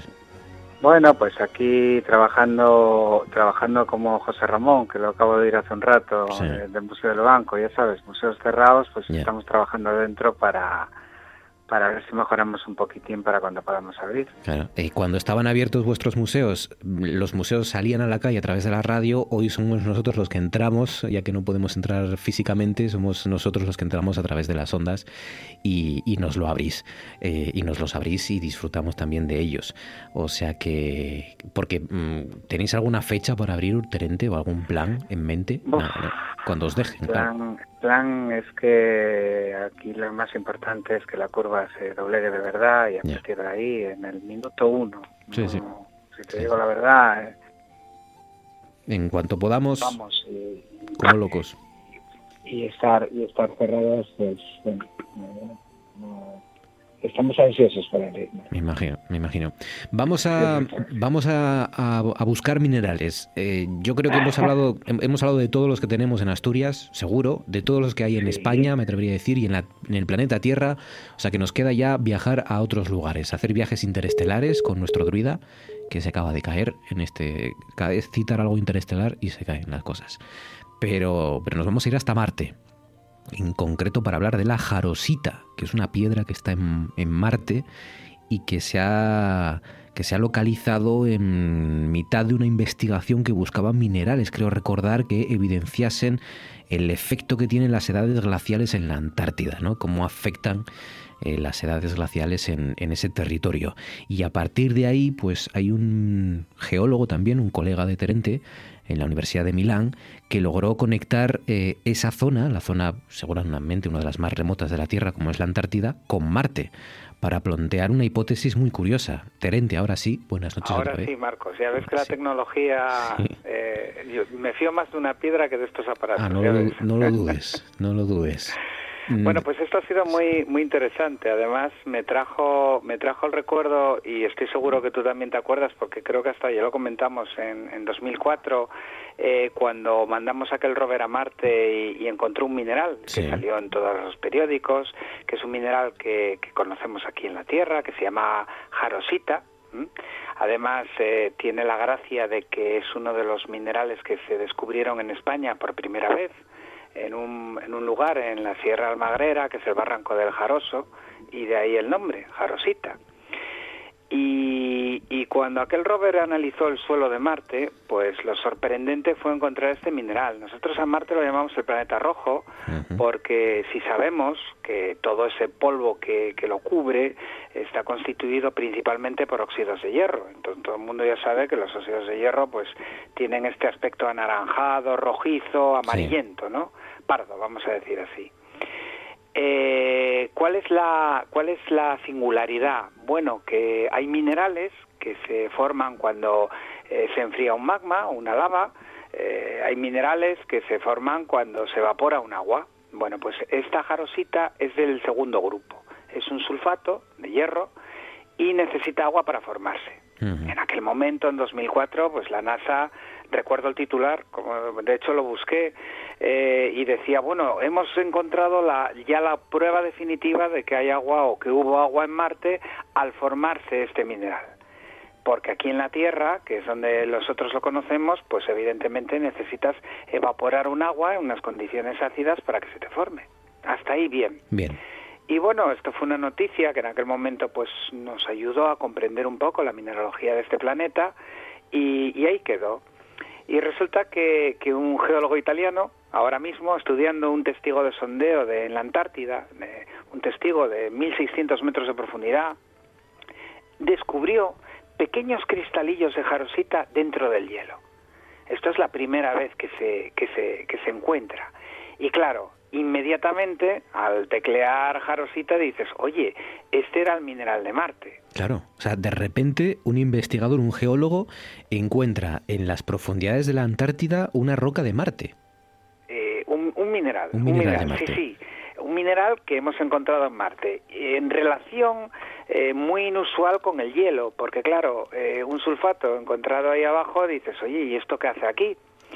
Y es donde, claro, empiezas a hacer una, un, establecer la relación de formación del mineral y eh, a lo que se llega como hipótesis, porque esto se acaba de descubrir eh, ahora mismo, este mes, a lo que se llega como hipótesis es que el hielo puede recrear las condiciones de formación de ese mineral igual que el agua. Que esto no lo habíamos visto nunca, claro. Yo cuando me pongo a buscar un yacimiento mineral no lo hago bajo una capa de un glaciar, Marcos, lo hago en superficie. Entonces, eh, el encontrar este tipo de sulfato allí abajo eh, me, mm, es, es muy novedoso y me hace suponer que de la misma manera se pudo formar esa jarosita en Marte. Es A ver decir, si, lo- a ver si me entiendes. es decir, que no hay Yo ninguna Marte conexión. tendría que cubrirlo de hielo, que es muy fa- muy posible que en algún momento eh, el agua que allí había eh, estuviera evidentemente congelada, porque esto lo sabemos por la erosión el relieve de Marte eh, lo ha generado mm, casi todo eh, eh, capas de glaciares. ¿m? Por tanto, eh, ya sé además que ese hielo, en- dentro de ese hielo se dieron las condiciones de formación de ese mineral. Claro, claro, porque en. Marte, a diferencia de aquí, que se forman cristalitos muy pequeños, en Marte tenemos depósitos de metros de espesor. O sea que en la Antártida hemos podido encontrar quizá un- Eh, un- la mejor demostración de cómo, mejor demostración. de cómo evolucionó Marte. Sí, señor. Bueno, por lo menos la superficie, porque está eh, cubierta de, de esta de esta jarosita. Pues eso es, para historia. esto uf, esto abre unas líneas de investigación muy muy muy interesantes y, y no te quepa duda de que en poco tiempo y cuando digo poco tiempo digo en estos próximos años eh, se establecerán modelos de, de formación de estos minerales en base a las condiciones del hielo que nunca es que mm, yo creo que a nadie se le había pasado por la cabeza Ya. Pues apunten ese nombre, Jarosita, ya. Jarosita, eh, sí, es una... Mira, la tengo en el museo también. mira, ¿eh? ya Es está. un mineral que, que de aquella ya la habíamos expuesto, de aquí de España. Sí. Y, y bueno, nada, que en cuanto esté abierto lo podremos volver a ver. En las profundidades de, de Antártida, en Marte y en el Museo de Geología de, Geología. Asturias, claro que sí. Eh, oye, rápidamente, em, Sí. resulta que han encontrado en Rumanía unas piedras que respiran. ¿Qué es esto? Bueno, Marcos, esto ya... esto es increíble. Las piedras vivas de Rumanía. Además, dicen que crecen, se reproducen y respiran, Serán que ya es... vampiras. Eh, ya, ya, bueno, yo ya no sé qué es una piedra ya, sí, Claro. sí, ¿no? Eh, mira, eh, es una en, en Rumanía hay hay un lugar ¿m? donde se encuentran una serie de construcciones eh, rocosas que son unas concreciones que en rumano se llaman trovans. Si lo tecleas en internet, trovans como suena, como trovador, pero acabado en ts, ¿no? Trovans. Y eh, eso quiere decir piedras que crecen. Eh, resulta que estas concreciones mm, parten de, de, por ejemplo, un guijarro ¿m? y eh, a lo largo de más de mil años, porque ya las han datado, se van formando eh, concreciones concéntricas como si fueran una capa de cebolla, aglomerando granos de arena y otras y otras partículas que tiene alrededor y se, y se van haciendo cada vez más grandes. Pues es muy llamativo, muy curioso. Eh, se van haciendo grande, lo que no significa que, que coman ¿no? y, y respiren. No, eso, eso, se, eso se debe, fíjate, a, a el carbonato cálcico que hay en esas aguas que se va filtrando por capilaridad dentro de la roca y la va, y la va hinchando poco a poco y sigue precipitando. Pero bueno, eh, el fenómeno, eh, pues mira, sal- mm, salvando la comparación, lo puedes eh, asemejar a una estalactita. Como eh, tú cortas una estalactita por la mitad y ves que tiene una serie de capas concéntricas que va creciendo el carbonato cálcico que se va adheriendo eh, en la superficie. Bueno, pues aquí de alguna forma, que por cierto están investigándolo ahora, eh, va creciendo de dentro hacia afuera, ¿m? la roca va hinchando y claro, cuando llega a un cierto tamaño, la roca se mueve, se mueve por gravedad, Claro, porque está en claro. una zona con pendiente Sí. y se van desplazando. Bueno, pues eh, de ahí a decir que las rocas respiran, hinchan y, y caminan, ¿no? Pues es un poco, es un poco así, pero son unas formaciones muy atractivas que han tratado de que fueran patrimonio de la UNESCO, además, y que eh, aquí en España, por ejemplo, pues tenemos eh, cosas como, como la ciudad encantada de Cuenca o, o elementos singulares así, que esto de una forma turística siempre es un atractivo, ¿no? Pues sí. Eh, gente que es un paisaje precioso y las concreciones, ya te digo, recuerdan a recuerdan a cebollas, a cebollas o a- más bien a cabezas de ajo. Eh, son varios núcleos juntos y al final forman como un gran botroide y oye, algunas pasan de 300 kilos de peso. No está mal. O sea que No no, está absolutamente nada mal. Ahora, no esperen viajar a- hasta Rumanía para ver crecer esas piedras porque tardan mil años en crecer. También- Mil años en admitar entre 4 y 5 centímetros. Yo, la verdad es que alguien puede decir, oye, ¿cómo lo sabéis? Pues, pues que se han cortado algunas y se han datado. Ah. Y entonces tú puedes saber la velocidad de crecimiento. Es igual que cortar eh, un árbol y, y empezar a estudiar Sí, claro. eh, su interior, ¿no? Entonces sí, a ese, a ese ritmo, porque iba a decir yo, bueno, ¿y quién ha estado mirando si esa piedra hace mil años tenía una u otra dimensión? Pues un druida. No hay Pues- otra. Pues un druida, sí. No hay otra. Terente, cuídate, amigo. Un abrazo fuerte. Igualmente, Marcos, Gracias. muchas gracias. Dino Casal está en Asturias, ha venido a presentar la canción que va a cantar en el Festival de Benidorm. Dino, ¿qué tal te fueron las cosas por el Festival de Mallorca? ¿Cómo me fueron? Pues eh, más bien mal. ¿Y eso? Bueno, lo pasé muy bien, la verdad es que lo pasé muy bien, Tomando pero exactamente, lo pasé muy bien porque Mallorca me encanta, pero el respecto al festival no te puedo contar cosas muy agradables porque creo que pequé un poco de incauto o de ingenuo, ¿no?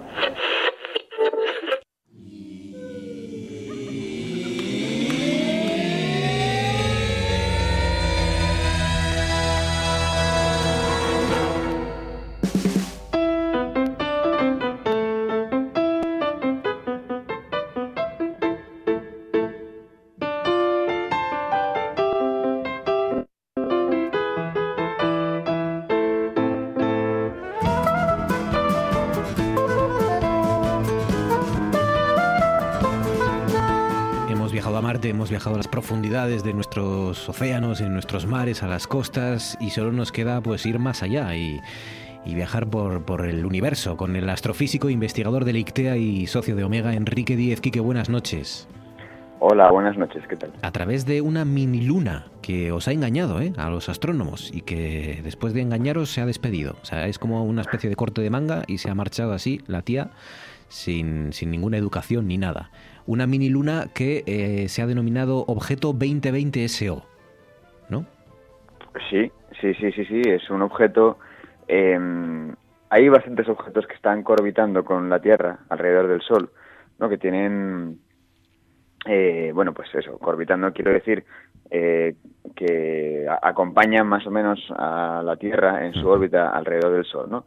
Y tardan, pues, ti- tienen periodos orbitales similares a los de la Tierra, de en torno a, bueno, pues 350, 360, 370 días.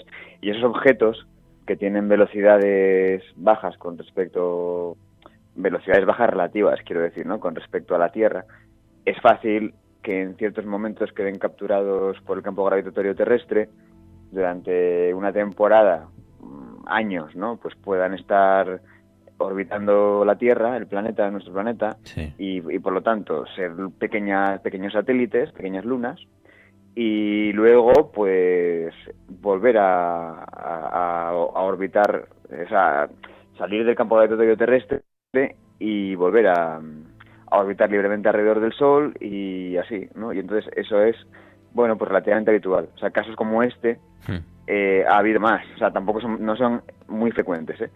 Pero ha habido más.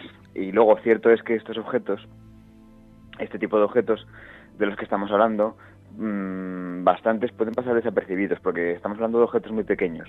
Este en particular estamos hablando de uno de objeto de metros, de unos pocos metros. Entonces, metros, metros, ¿eh? Entonces, claro, detectar algo así, o sea, de hecho lo- lo- la noticia tendría que, que haber sido la, de- la detección del, del satélite este, ¿no? De- Pues sí, más aunque- que nada, porque estamos hablando de una cosa muy pequeña, o sea, Sí, con- en sí. comparación con la Tierra es algo ridículamente pequeño. Claro, em, por eso se llama mini luna, ¿no? Porque durante un tiempo un, un satélite nuestro, de alguna manera. Claro, tendría Claro. que haber sido, tendría que haber sido llamado microluna. Microluna, sí, sí. Una- una- Claro, luego la, el- la curiosidad de todo esto es, eh, efectivamente, este, este objeto se descubrió eh, a finales del año pasado, eh, septiembre o así, se descubrió, lo descubrió precisamente un telescopio de 1,8 metros, que de una red de, de telescopios que se llama PanSTARRS, que, sir- que sirven precisamente para detectar eh, objetos cercanos a la Tierra, ¿no? Neos, eh, o sea, eh, near Earth Objects son lo que llaman neos, Sí. eh, cometas, eh, cuerpos menores, ¿no? Y fue con uno de estos instrumentos con, con el que se detectó. Y se eh, ya se vio rápidamente que era un objeto un poco peculiar, por esto precisamente que estaba contando, que su velocidad relativa con respecto a nuestro planeta era muy baja para ser otro asteroide de estos, ¿no? Que suelen tener velocidades relativas mucho más altas. Eh, y bueno, se vio que con esa velocidad tan baja iba a quedar capturado por el campo gravitatorio terrestre. Y así fue, así estuvo capturado eh, desde septiembre hasta ahora, prácticamente hasta febrero. Y ahora, pues, digamos que ha hecho una última aproximación a nuestro planeta y se va a ir, se va a escapar otra vez. Se va, ha dado un par de vueltas a la Tierra durante tres, cuatro meses ha sido nuestro satélite y ahora se está yendo otra vez. Y además que sorprende, ¿no? Con, los que, lo- con lo que sabemos de la gravedad y demás, eh, sorprende que hay algunos cuerpos que se pasen la eternidad orbitando alrededor nuestro como la Luna y otros pues vengan, se vayan, vuelvan, ¿no? Escapen con, con Claro, bueno, todo depende de las condiciones iniciales y de las órbitas de cada objeto. Al final, esto es como un, bueno, un juego de billar. O sea, puede al final, realmente, y bueno, y lo realmente, a ver, si lo, lo realmente extraño, que bueno, que no es que sea extraño, porque es que lo vemos, lo, ve- lo vemos por todos los lados.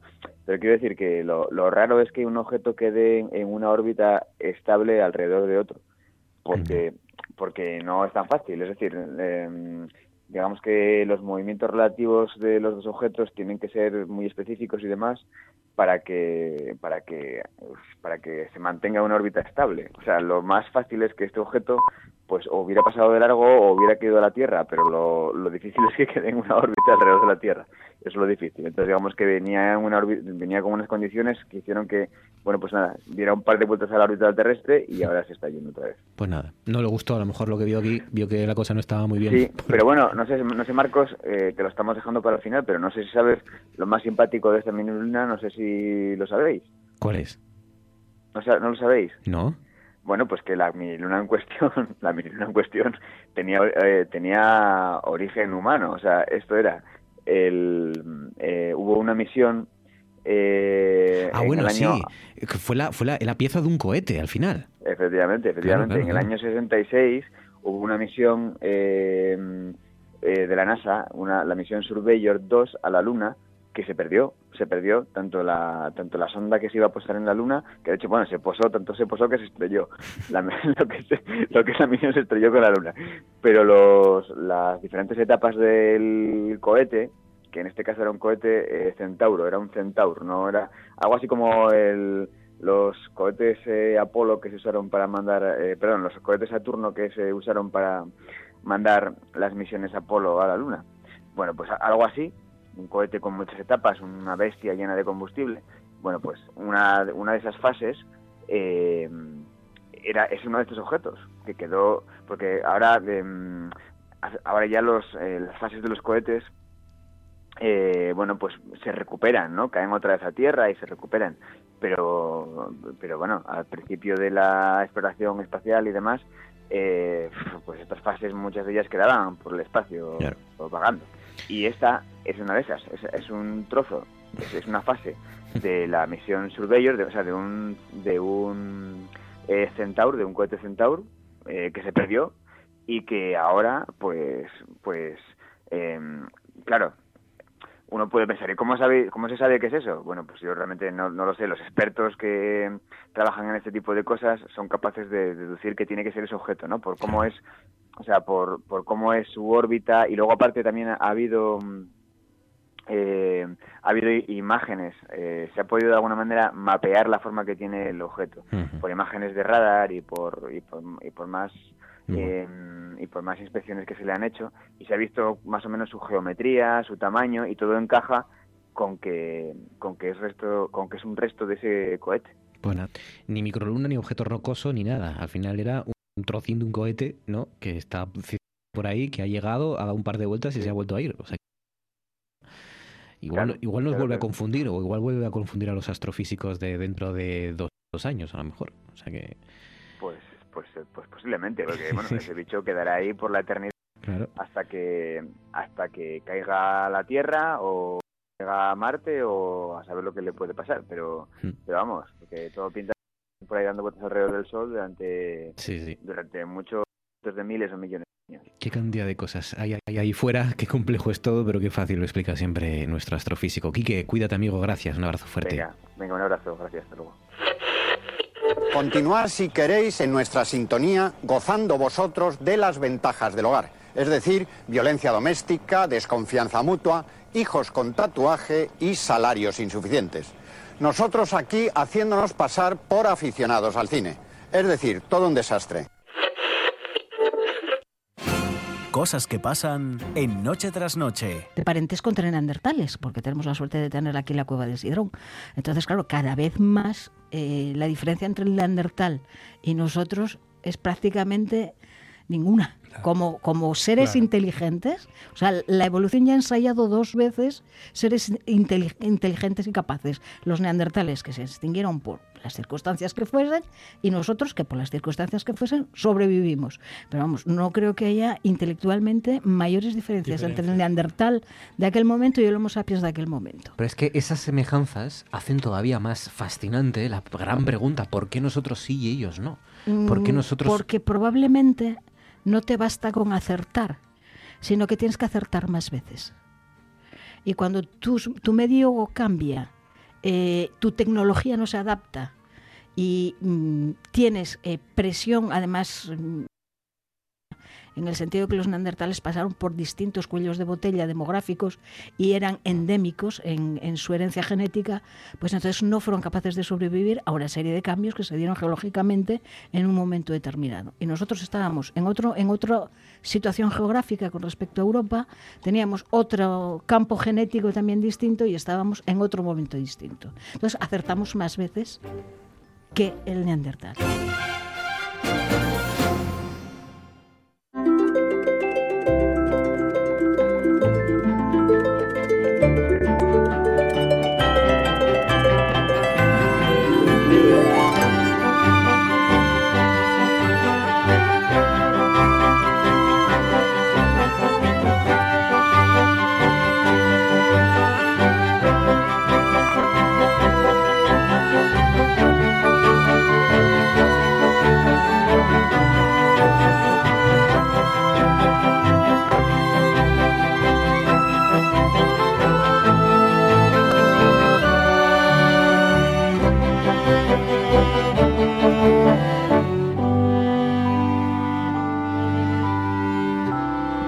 Seis sobre las 10 arranca nuestra tertulia Consejo de Actualidad en la sintonía de RPA en Noche tras Noche. Continúan con Román García. Román, buenas noches. ¿Qué tal, Marcos? Buenas noches. Tú a Mofli lo conocías, ¿no?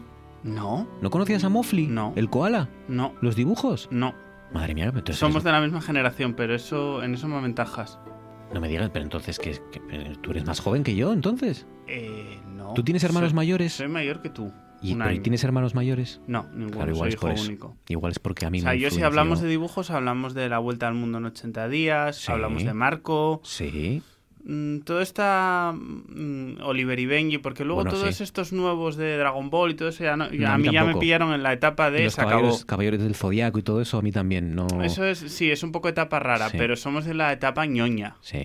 somos de la etapa mm, de Heidi, de Marco, de, de dibujos que llorabas. Sí. ¿sabes? Somos de la etapa sufrida, o sea, así nos hemos criado, claro, sufriendo desde pequeños. Aquel que era un pájaro o algo así que tenía que era adoptado por un topo y que un pato, Alfred J. Quack. Alfred- es verdad, es verdad. ¿Habrá mayor sí tragedia que Alfred J. Quack? Es verdad, Es madre mía. tragedia. O sea, ahora me acabas de dar un, un flashback. Alfred J. Quack. Sí, Alfred J. Quack era un, era un tipo que perdía su Era- familia. Es que que- estoy, estoy escuchando hasta la canción. Bueno, claro, que la atropellaba, la atropellaba un cocodrilo, creo recordar, algo así, a la- su familia de patos y quedaba él solo. Era, era un Claro, drama. luego, luego íbamos al cine y veíamos Bambi.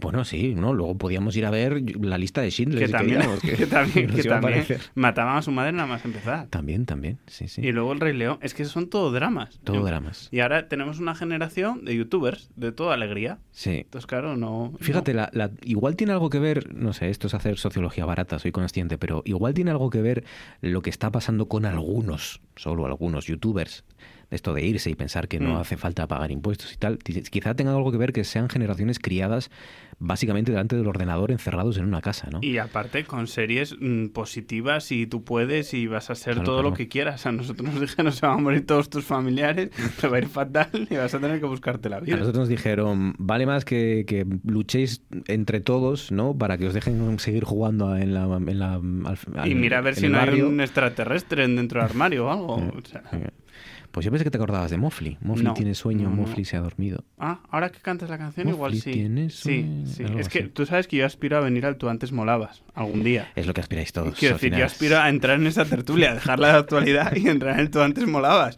Pero sé que nunca lo voy a conseguir.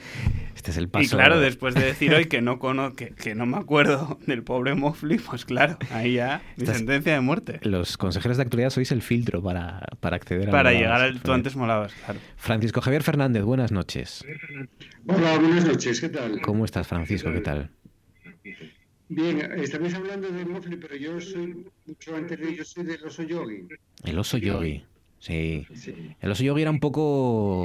A mí me caía un poco gordo el oso yogi.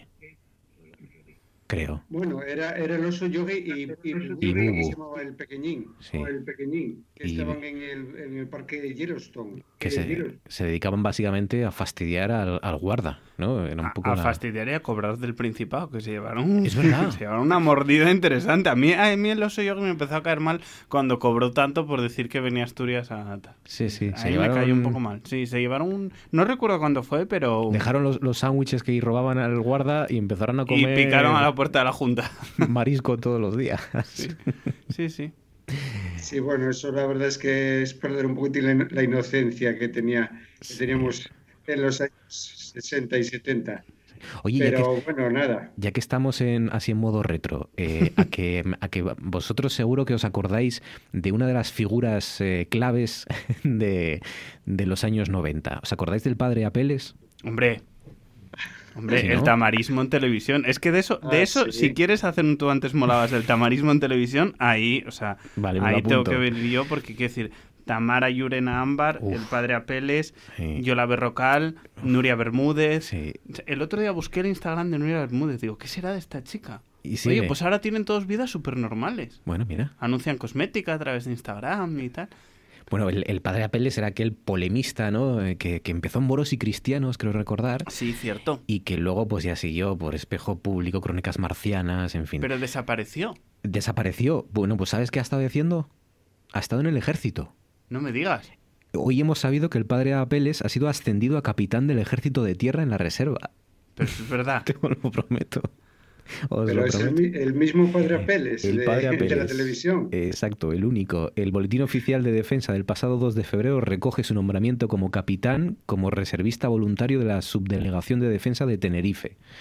O sea que el padre Apeles está disponible eh, en caso de que se le convoque. Digamos que si, si hay guerra con... Bueno, bueno, si tenemos que invadir Andorra para recuperar a nuestros youtubers, el padre Apeles puede... Mira, yo, o sea, hay dos cosas que nunca le agradeceremos suficientemente a la televisión de los 90, que fueron Hotel Glam, o sea, nunca se lo agradeceremos suficiente y, eso, y Telecinco lo retiró porque le daba vergüenza. O sea, imagínate hasta dónde llegó el nivel para que Mediaset le dé vergüenza y eh, El Castillo de las Mentes Prodigiosas. O sea, ¿El Castillo de las Mentes Prodigiosas ese cuál era?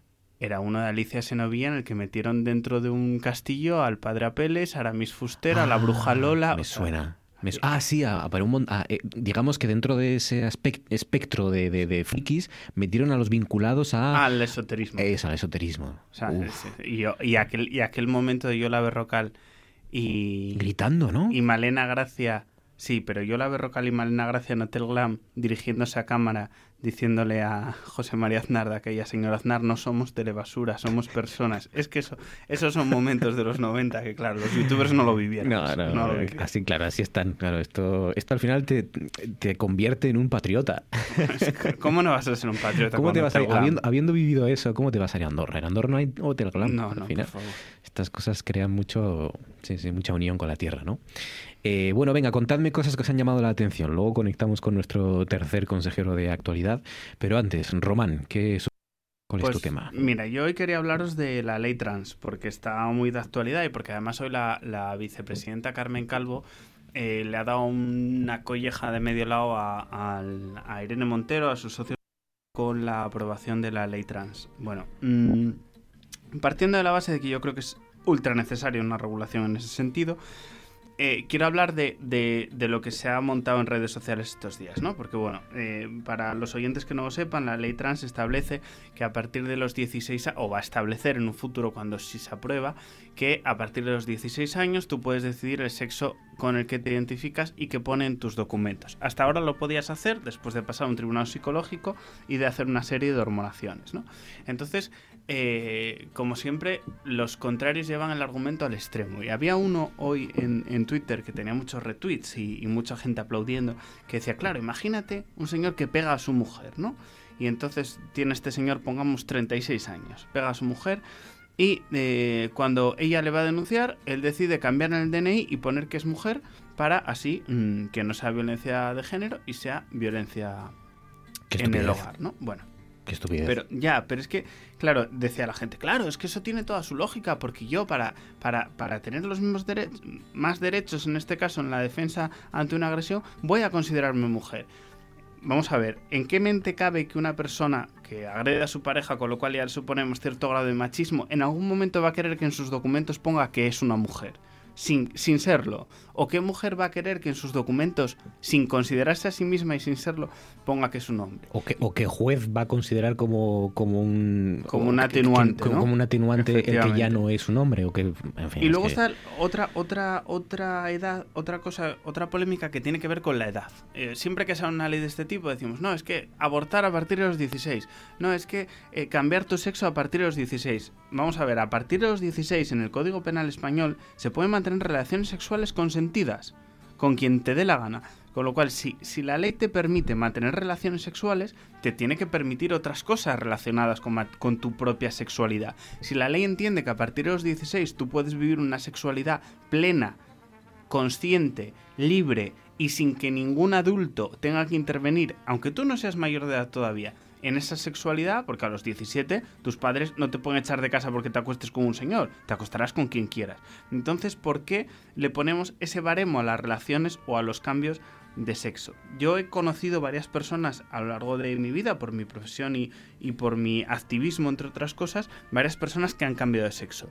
Y los relatos son sobrecogedores.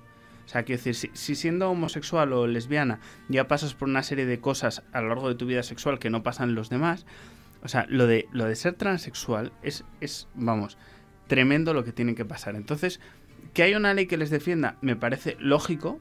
Eh, luego ya hay aspectos debatibles, es decir, hay que conservar un tanto por ciento de puestos para gente transexual. Lo estás equiparando entonces a, a gente que no puede hacer todo tipo de trabajos. Les estás dando una especie de eh, discapacidad Mm. sin tenerla, ¿no? Entonces, bueno, por una parte sí habría que darlo porque son gente discriminada y que se aboca normalmente a trabajos de prostitución, pero por otra parte, entonces estás reconociendo implícitamente que la transexualidad es una discapacidad que te hace no llegar a un puesto de trabajo o no poder desempeñar el trabajo en las mismas circunstancias que los demás, ¿no? Entonces, bueno, esto a lo largo de los próximos meses estoy seguro de que lo vamos a hablar cientos de veces, pero las declaraciones de hoy de Carmen Calvo, y más me fastidia, viniendo de una mujer feminista que, que- se ha reivindicado como vicepresidenta en un país machista como este, y que encima no es especialmente porque contra Viviana Ido se hicieron chistes machistas a dolor, contra Carmen Calvo no, no ha sufrido el machismo, especialmente ahora en su etapa de vicepresidenta, ¿no?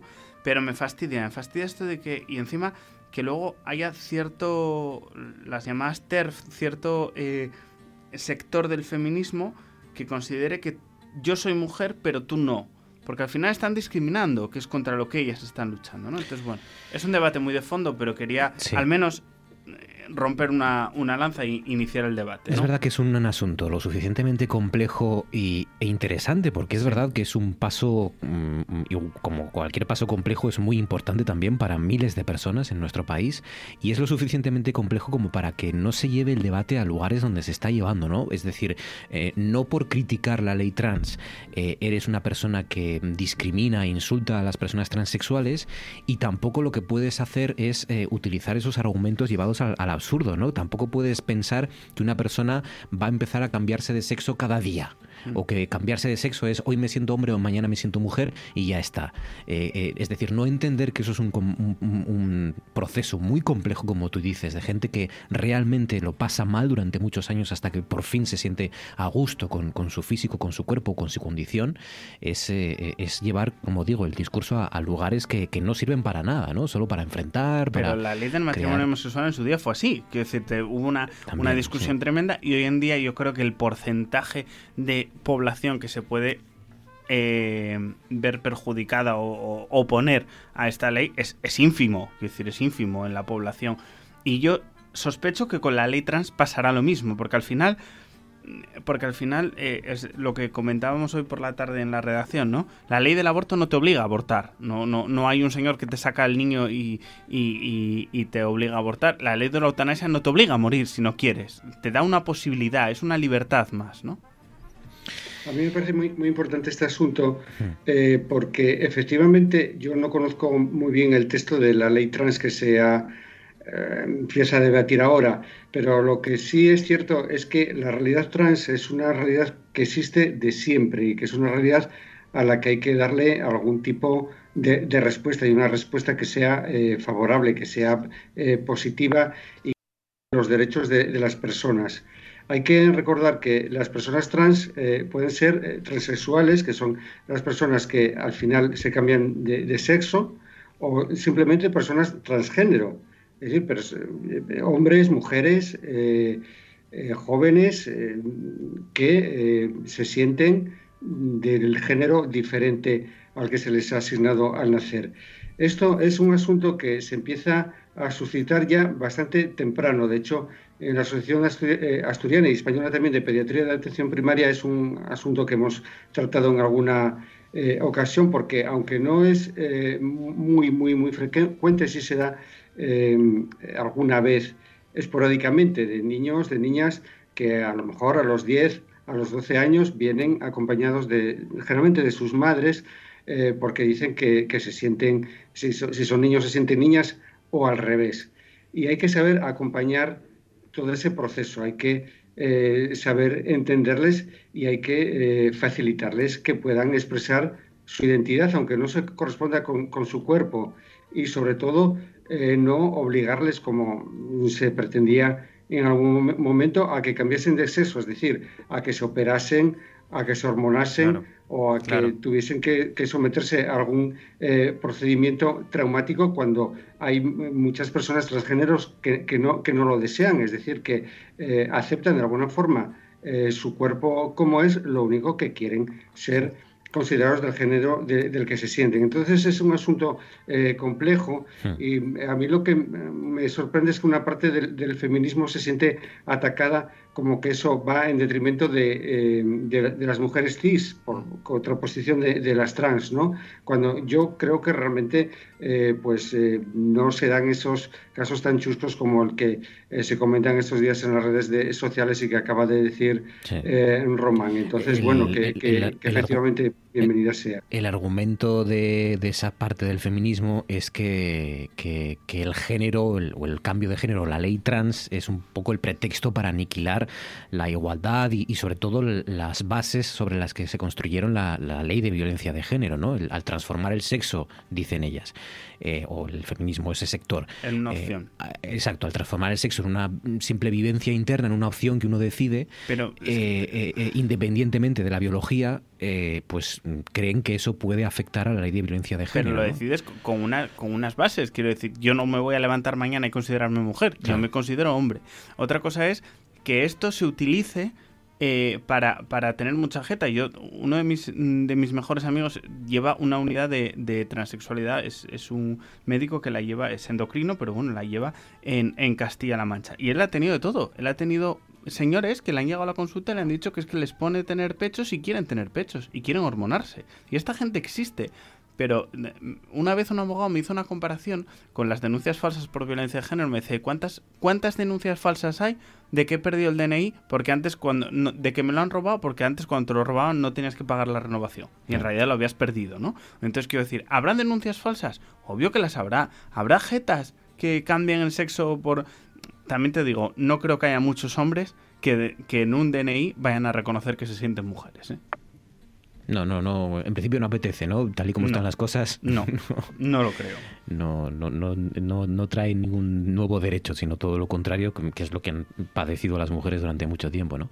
Pero, pero bueno, sí, es, es eso lo que estás diciendo. Por unos casos que los va a haber seguro, eh, pues no puedes mm, condenar a un, a un, mm. a un sector de la población, ¿no? Y a un, y a un colectivo. Bueno, asunto complejo y como ven con, muchas aristas eh, y muy interesante también y que, y que bueno, se ha abordado en este momento, pero se tiene que abordar, tarde o temprano se tenía que abordar porque como dice Francisco Javier es algo que está ahí y no podemos eh, mirar para otro lado. Francisco, ¿tenías otro asunto? Bueno, yo sí, tengo eh, un asunto que mm, lo leí por la mañana y me llamó mucho la atención, que es la primera sentencia de la Corte Penal Internacional eh, sobre Uganda, concretamente sobre el grupo denominado Ejército de Resistencia del Señor. Para el que no lo, para que no lo sepa, esto es un grupo armado extremista eh, de fundamentalismo cristiano que lo que quiere es imponer en Uganda un régimen basado en, los diez mandamientos. ¿eh? Muchas veces hablamos del fundamentalismo eh, musulmán y de la Sharia y todo esto, pero bueno, en este caso estamos hablando de fundamentalismo cristiano y de, querer regirse por, los diez mandamientos, eh, nada menos. Bueno, el caso es que el ejército de resistencia del Señor en Uganda pues ha cometido crímenes contra la humanidad, crímenes de guerra, y hoy ha salido la primera sentencia concretamente contra Dominic Owen, que es un eh, antiguo eh, comandante de este, de este grupo armado y ha sido hallado culpable de 61 crímenes de guerra contra la humanidad que se cometieron entre los años 2002 y 2006, concretamente en los eh, campos de desplazados de, Uganda. Se ha probado con, con, los testimonios y también con las pruebas periciales que es responsable eh, de torturas, de saqueos, de asesinatos de civiles, incluyendo niños y, bebés, eh, de, matrimonio forzoso, de reclutar a niñas como esclavas eh, sexuales, es decir, una cosa realmente tremenda. Y quizá lo que llama la atención es que él mismo fue reclutado a los 10 años, fue secuestrado cuando iba al colegio y fue formado como, como niño soldado. Una de las prácticas, yo creo que ya lo hemos comentado alguna vez aquí, a la que se les somete es a que tienen que matar a, civiles, a, personas adultas o incluso a otros niños como ellos, eh, pues eh, para demostrar su valentía van ascendiendo en el escalafón y después, bueno, pues ya como intento esta, toda esta serie de, de desatinos. Eh, como digo, es la primera sentencia y bueno, pues hoy ha pasado un poco, no se ha hablado mucho de ello, pero es que es un caso terrible. Sobre todo, sobre todo, Francisco, porque nos recuerda las consecuencias de los, de los niños soldados, ¿no? que no solo son los propios niños en sí, sino la, la, la educación que reciben, la formación en ese infierno y, las posibilidades, las altísimas posibilidades que tienen luego, claro, como este caso de convertirse ellos mismos en auténticos eh, psicópatas y genocidas, ¿no? O sea que al final... Ese, es el problema fundamental y, también muchos de ellos se libran porque son rescatados por alguna ONG o en alguna operación eh, militar. Eh, pero hay que decir que la reinserción en cualquier caso es muy difícil de un, de un niño soldado eh, porque tiene arrastrar muchas secuelas eh, psicológicas y hay personas especializadas, eh, por hmm. ejemplo en UNICEF, en Cruz Roja, pero que es un drama auténtico todo pues esto. Sí, durante muchas décadas, como están comprobando. Leopoldo Tolivar, buenas noches. Buenas noches. Hola, buenas noches. ¿Qué tal, Leopoldo? ¿Cómo estás? ¿Cómo estás? Estoy bien, aquí a distancia, escuchándoos y, tomando nota de lo que de lo que se dice, ¿no? Muy bien. Oye, eh, por cierto, tengo que decirles que, que hoy, esta mañana, Francisco Javier ha recibido, has recibido, Francisco, la segunda dosis de la vacuna.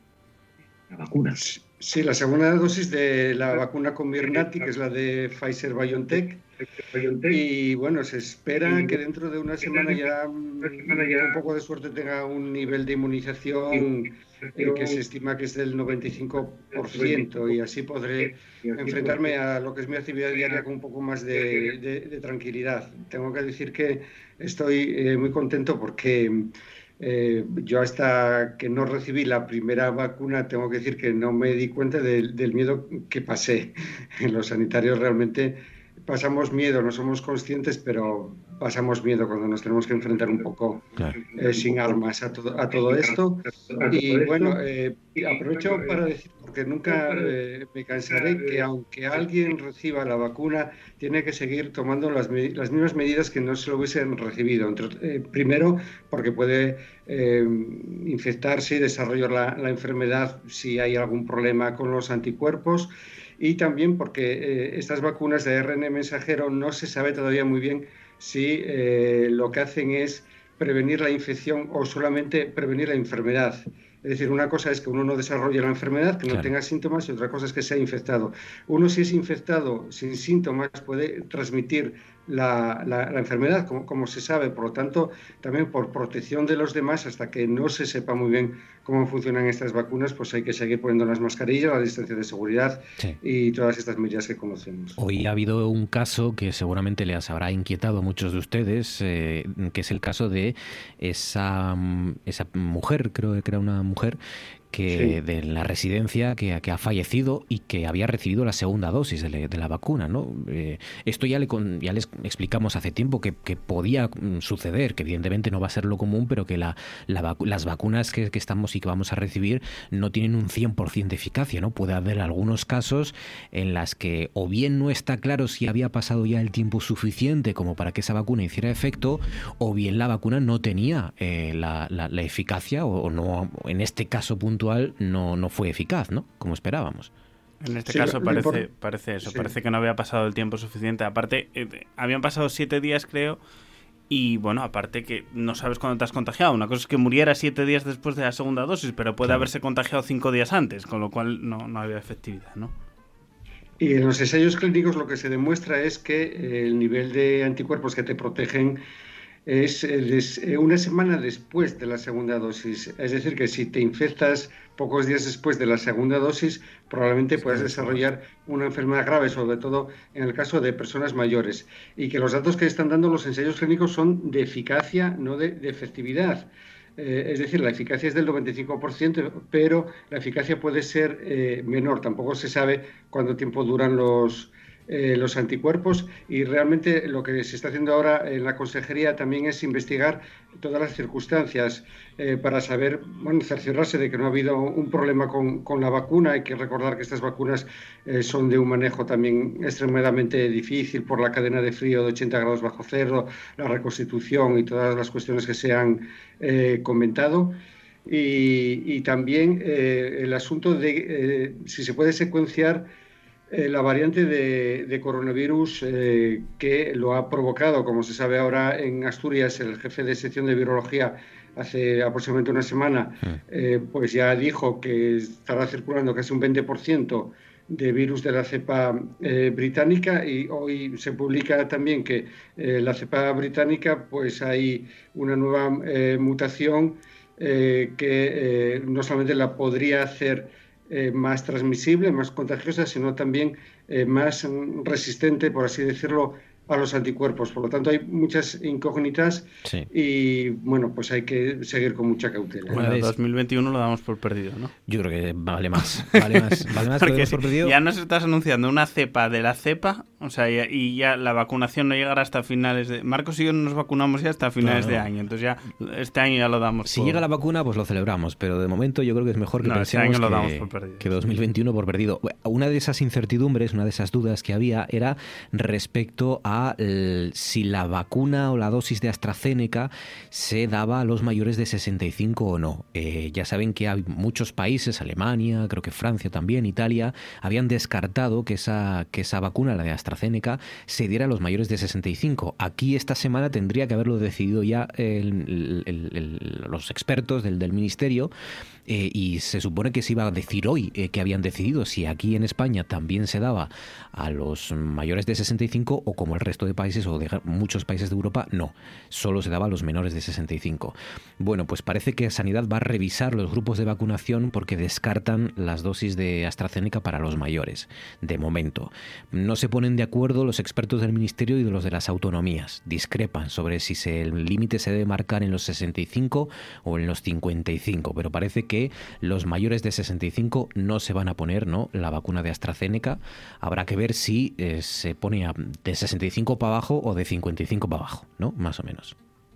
Claro, porque lo que dice el laboratorio es que no hay ensayos clínicos suficientes en mayores de 55. Yo no sé por qué se ha luego tomado la- la edad de 65, pero el laboratorio lo que marca son 55 eh, para hacer eh, estudios eh, clínicos suficientes como para garantizar que es eficaz la vacuna. No es que sea nociva, ni que se haya demostrado que no sea eficaz, simplemente que no hay estudios clínicos suficientes. Claro. Esto pasa también con, con- con los menores. La, la de Pfizer BioNTech está autorizada para mayores de 16 años y eh, la de Moderna para mayores de 18, pero no porque en menores sea peligrosa, sino simplemente porque no hay estudios clínicos suficientes para garantizar por una parte la seguridad y por otra parte la eficacia. Entonces, eh, la de AstraZeneca parece ser que en mayores de 80 ya casi está decidido que no se va a poner, entre 65 y 80 eh, hay dudas, pero todavía quedan por venir eh, vacunas eh, nuevas parecidas a las de AstraZeneca, por ejemplo, es la de, mm, la de Johnson Johnson. Y, y, alguna más. Y, yo, como decía la semana pasada, tengo muchas esperanzas en la vacuna española, en la de en Juanes, y hoy o ayer precisamente se publicaba que precisamente BioNTech se ha interesado por esta, por esta vacuna. Es una vacuna que no utiliza un trozo de ARN mensajero, sino que utiliza casi el ARN entero del coronavirus, quitando algunos genes que son realmente peligrosos. Y sí que este tipo de vacunas podría eh, lograr una inmunidad em, quizá con una dosis solo y más duradera en, toda la población, independientemente de la edad. Lo que pasa es que efectivamente esto hasta dentro de un año probablemente no lo sepamos. Claro, claro. Poco a poco. El Tolivar, Leopoldo. ¿Estás ahí? Leopoldo Tolivar. Estoy, estoy. ¿Nos escuchas bien? ¿Cuál es tu tema, Leopoldo, esta noche? Bueno, mi tema particular es que estoy sumido, al menos mentalmente, en procesos electorales, ¿no? Ah, claro. Con dos días de diferencia tenemos elecciones en la universidad y luego, en fin, yo creo que todo el país está pendiente de las elecciones catalanas, que son dos días después, ¿no? Entonces, bueno, tengo la cabeza bastante lío y creo que al rectorado voy a votar a Salvadorilla, ¿no? Pero eh, posiblemente por una, una, confusión mental, ¿no? Sí, sí. sí. Pero, pero, en fin, está muy animado también la universidad, curiosamente con más carteles que personas, ¿no? Eh, y curiosamente hoy me encontré en, una mesa de una entrada justamente a departamentos por donde pasan muy pocos alumnos con propaganda eh, electoral de uno de los candidatos eh, para el alumnado, expresamente para el alumnado cuando por allí no pasa nadie, ningún alumno, y menos en esta época que las clases son online, ¿no? Por lo tanto, bueno, yo creo que, que en fin, que también hay errores de campaña, no solo eh, cuando hay elecciones locales o elecciones autonómicas o, generales, ¿no? Sino también, bueno, aunque ahora todo está ya muy tecnificado y vamos a hacer voto telemático, que me parece muy bien y muy sano, más sano desde luego que el voto en Cataluña, pero, pero en fin, eh, a mí que me gustan los temas eh, de derecho público, los temas electorales en particular, pues lo estoy viviendo con, con una cierta intensidad Pues sí. y a la vez con una cierta distancia también de lo que es la confrontación. ¿no? El, no descartes que el nuevo rector sea Miquel Iceta, a lo mejor, ¿no? De la Universidad de Oviedo. Esto también.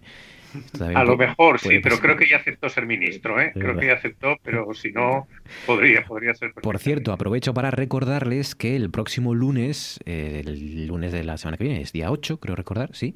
Eh, el día lunes, la entrevista de lunes, el espacio que habitualmente dedicamos a nuestra entrevista de lunes, va a estar ocupado por el debate entre los candidatos a rector de la Universidad de Oviedo. Van a estar aquí los dos y van a tener unos minutos para intercambiar planes, programas y, qué idea tienen para el futuro de nuestra universidad, una de las institu- instituciones más importantes para Asturias, eh, más importantes también para este programa porque muchos de nuestros colaboradores pues salen de ahí, así que aquí van a poder escucharlas todos ustedes, eh, eh, qué, qué idea tienen para el futuro de nuestra universidad los dos aspirantes el lunes a partir un poco de las nueve y cuarto, más o menos nueve y veinte.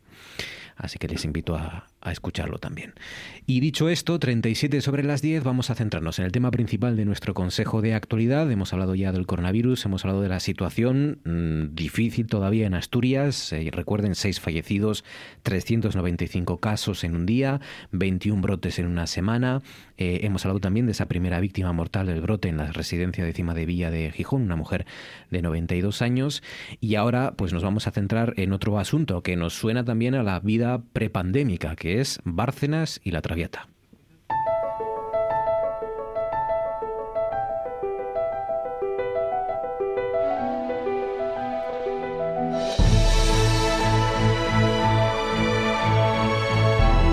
Esto es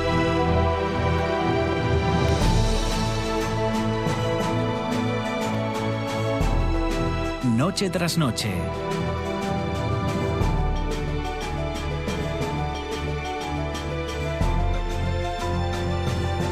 Con Marcos Vega.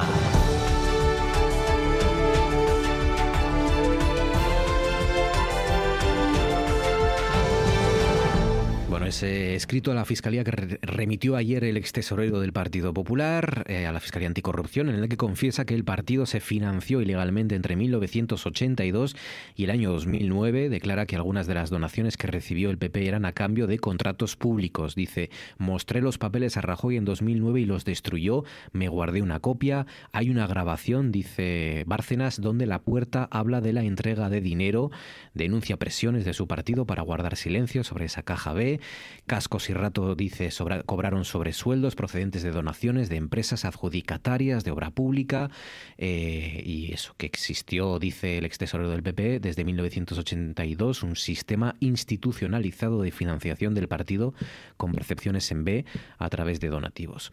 Yo os pregunto, esta, esta nueva confesión de, de Bárcenas, ¿qué significa, qué supone, por qué ahora? Qué consecuencias puede tener, tanto políticas como para tanto políticas para la actual dirección del Partido Popular, como eh, consecuencias judiciales para Rato o para el propio Cascos. Román.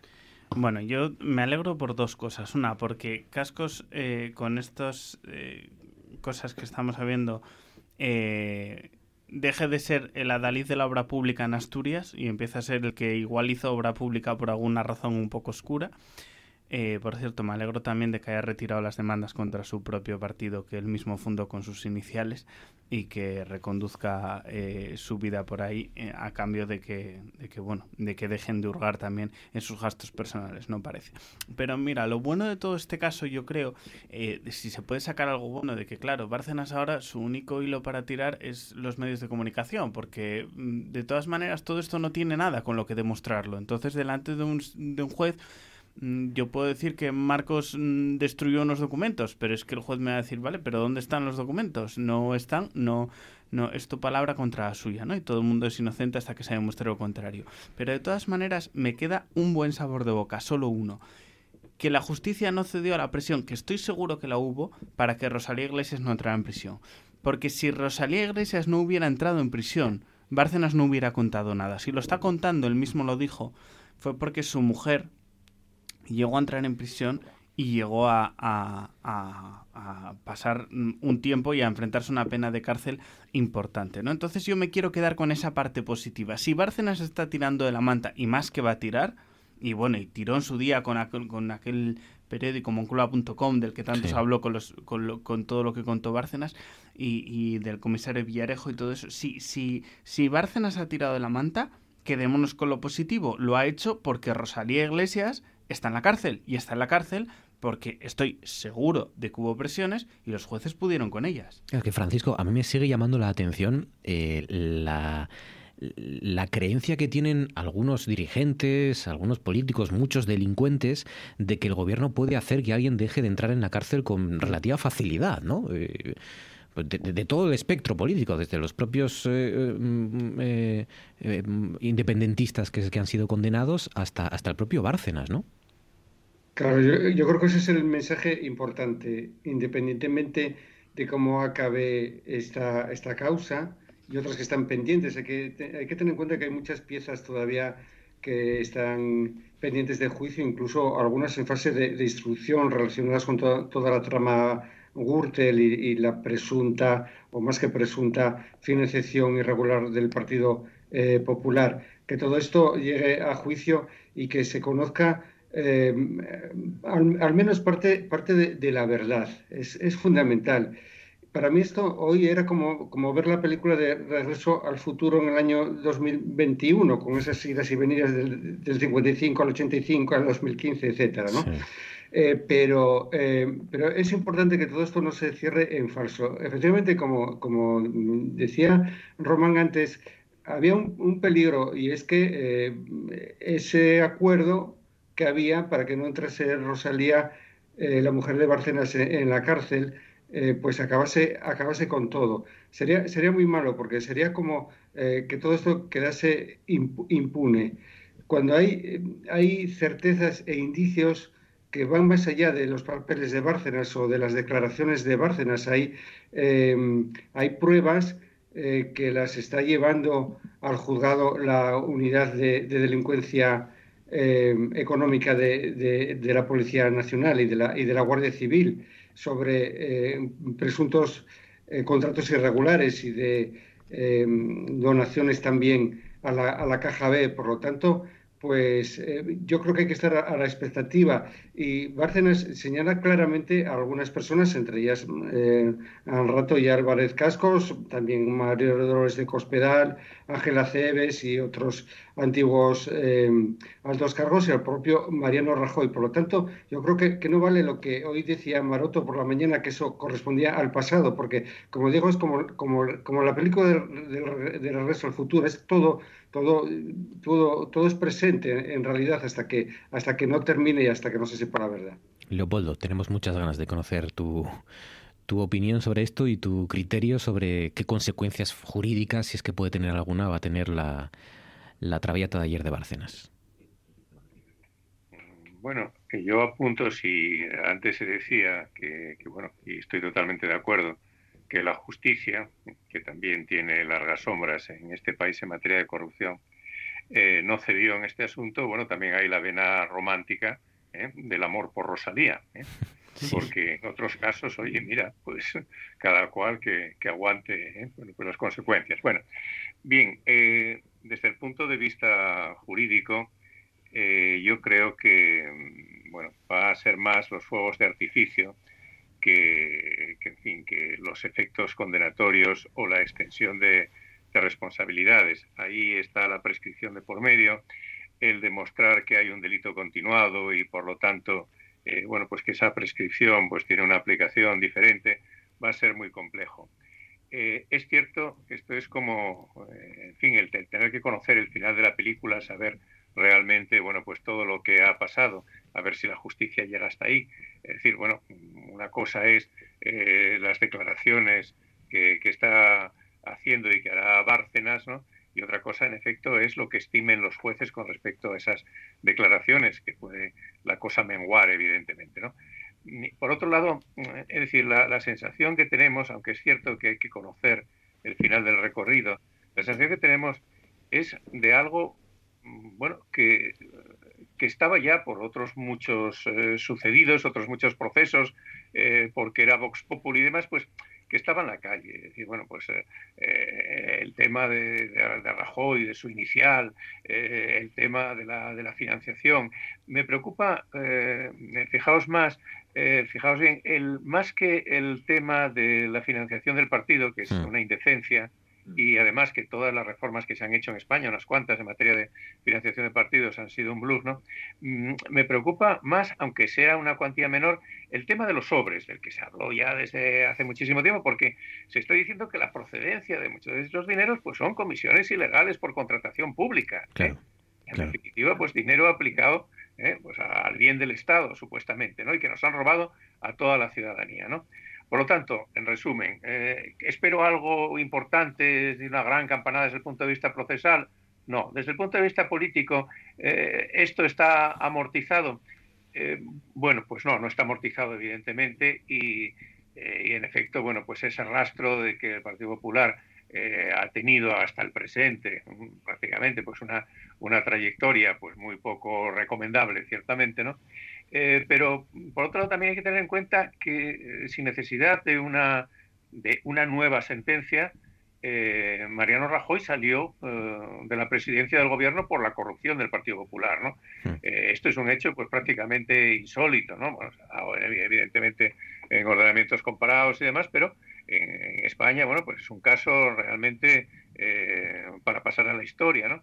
Por lo tanto, mm, es decir, matar cadáveres es muy complicado. ¿eh? Es muy complicado. Eh, esto tiene más, yo creo, de mm, eh, ya casi de, de, serial, ¿no? De, bueno, de ver qué, qué, fascículo nos van a endosar ahora y, y, no lo sé. Bueno, esta letanía, en definitiva, eh, pues con cuántas secuencias más va, hmm. va a contar, pero ya digo, desde el punto de vista jurídico no espero grandes noticias, sí, habrá titulares cuando haya una sentencia o, o en su caso, eh, pues haya un sobreseimiento de alguna pieza o lo que sea, ¿no?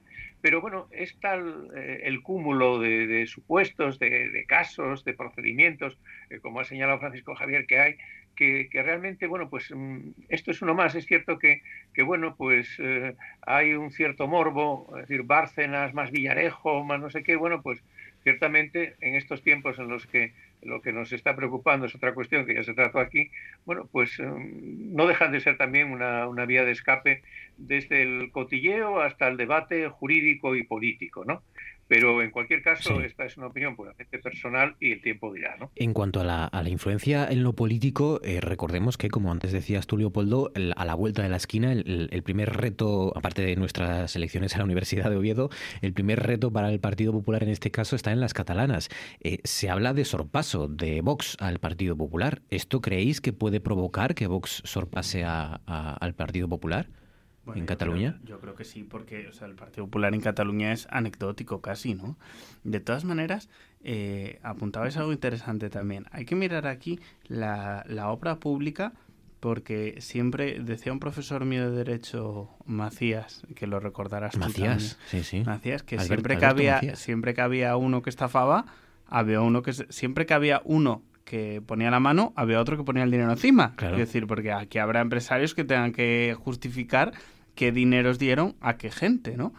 Pero bueno, lo de Cataluña yo creo que, o sea, al final la gente, mm, Ciudadanos si ganó en Cataluña peso político fue porque le quitó al PP peso porque ellos dijeron nosotros somos más españoles y queremos más España todavía que el PP. Y ahora hay un partido que todavía se radicaliza más. Es decir, cuando ves que los de enfrente están más radicales, tú te radicalizas. Entonces yo creo que el PP se va a meter una galleta importante en las elecciones eh, catalanas y no creo que el PSC vaya a salir tan reforzado como ellos creen. ¿eh? Es interesante esto que dice eh, Román Leopoldo, es decir, mm, ahora lo que queda también por juzgar, o fundamentalmente por juzgar, es si se trata de un caso mm, solo, entre comillas, de dinero que no pasó por el fisco y que pues fue por las cloacas y por los bajos fondos, esos sobres, o si ya estamos ante un caso de corrupción, que es lo que parece, y es que a cambio de ese dinero se daban, se producía la, la corrupción pura y dura, ¿no? Se daban favores, yo te doy a ti la concesión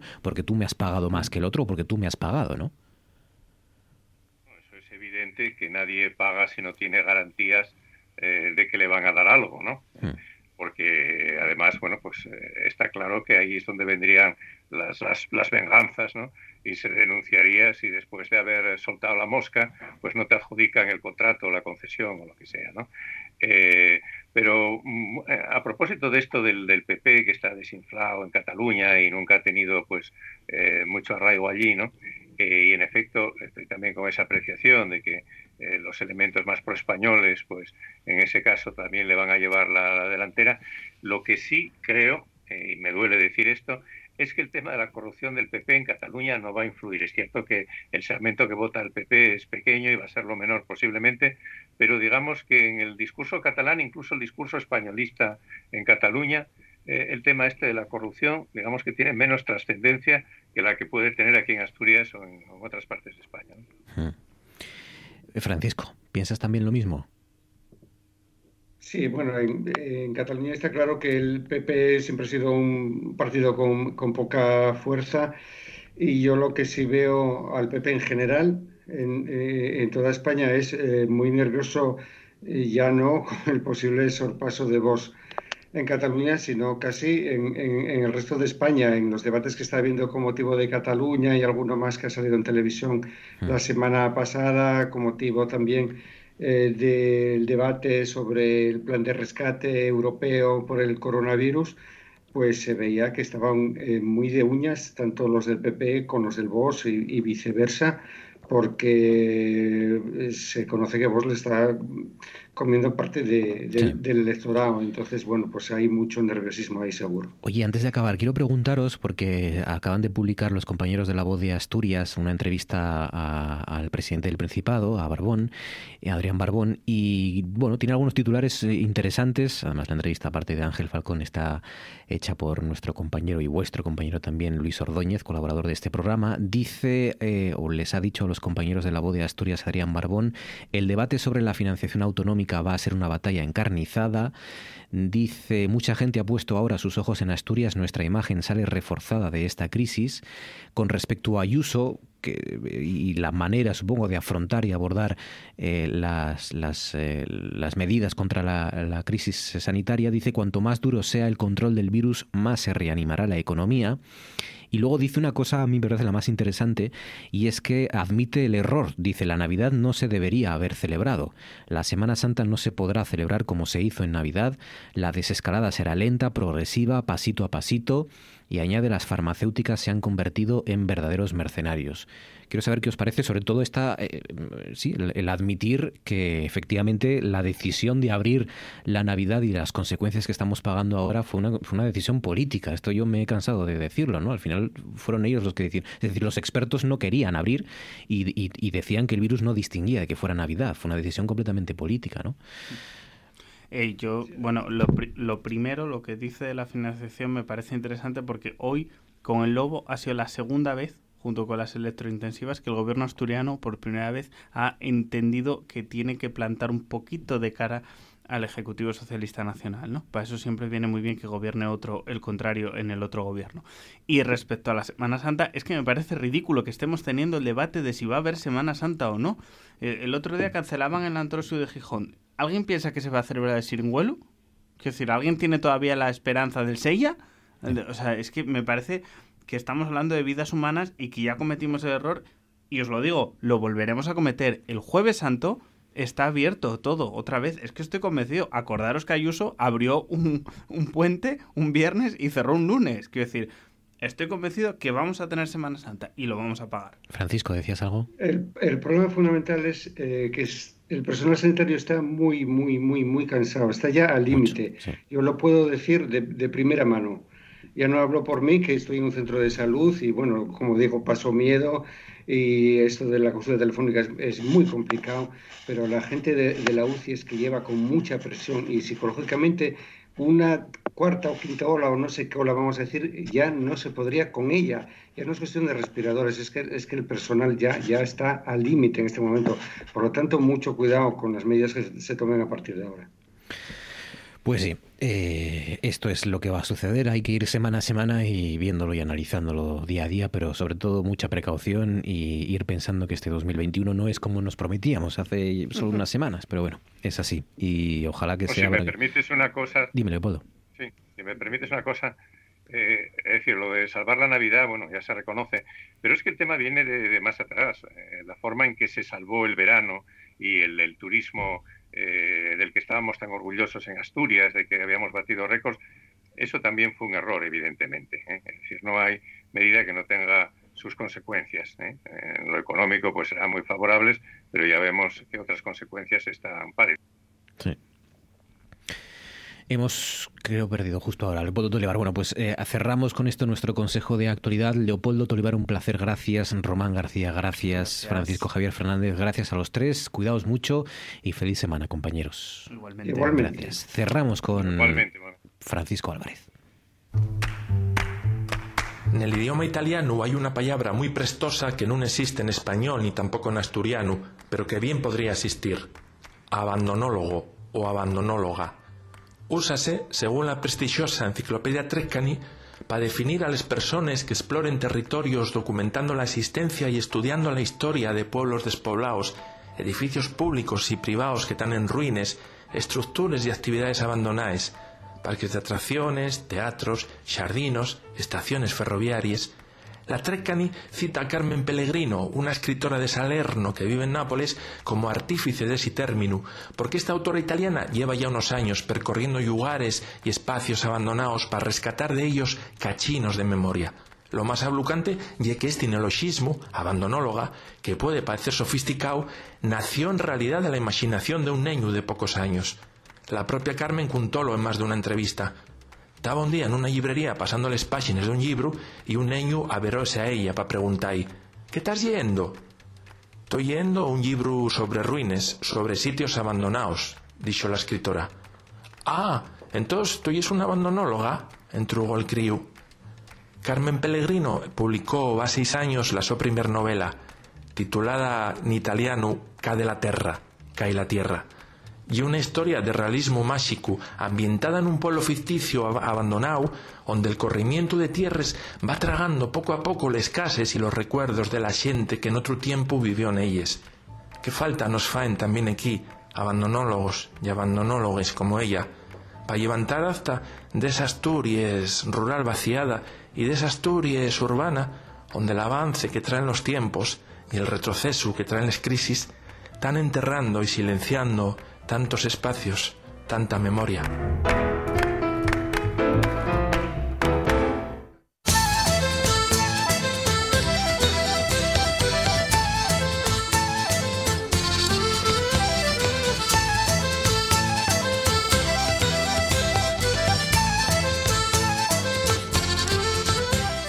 Con Francisco Álvarez y con las noticias que nos deja este, este jueves. Asturias suma 6 fallecidos, 395 casos en un día y 21 brotes en una semana. Ánimo, descansen, disfruten de la radio. Aquí estamos para hacerles compañía. Llegan los, los compañeros de Oído Cocina y después, ya saben, La Ciencia del Cuento, uno de nuestros grandes estrenos. No se lo pierdan. Gracias por confiar en esta guillera nuestra, nuestra radio. Feliz noche y hasta mañana.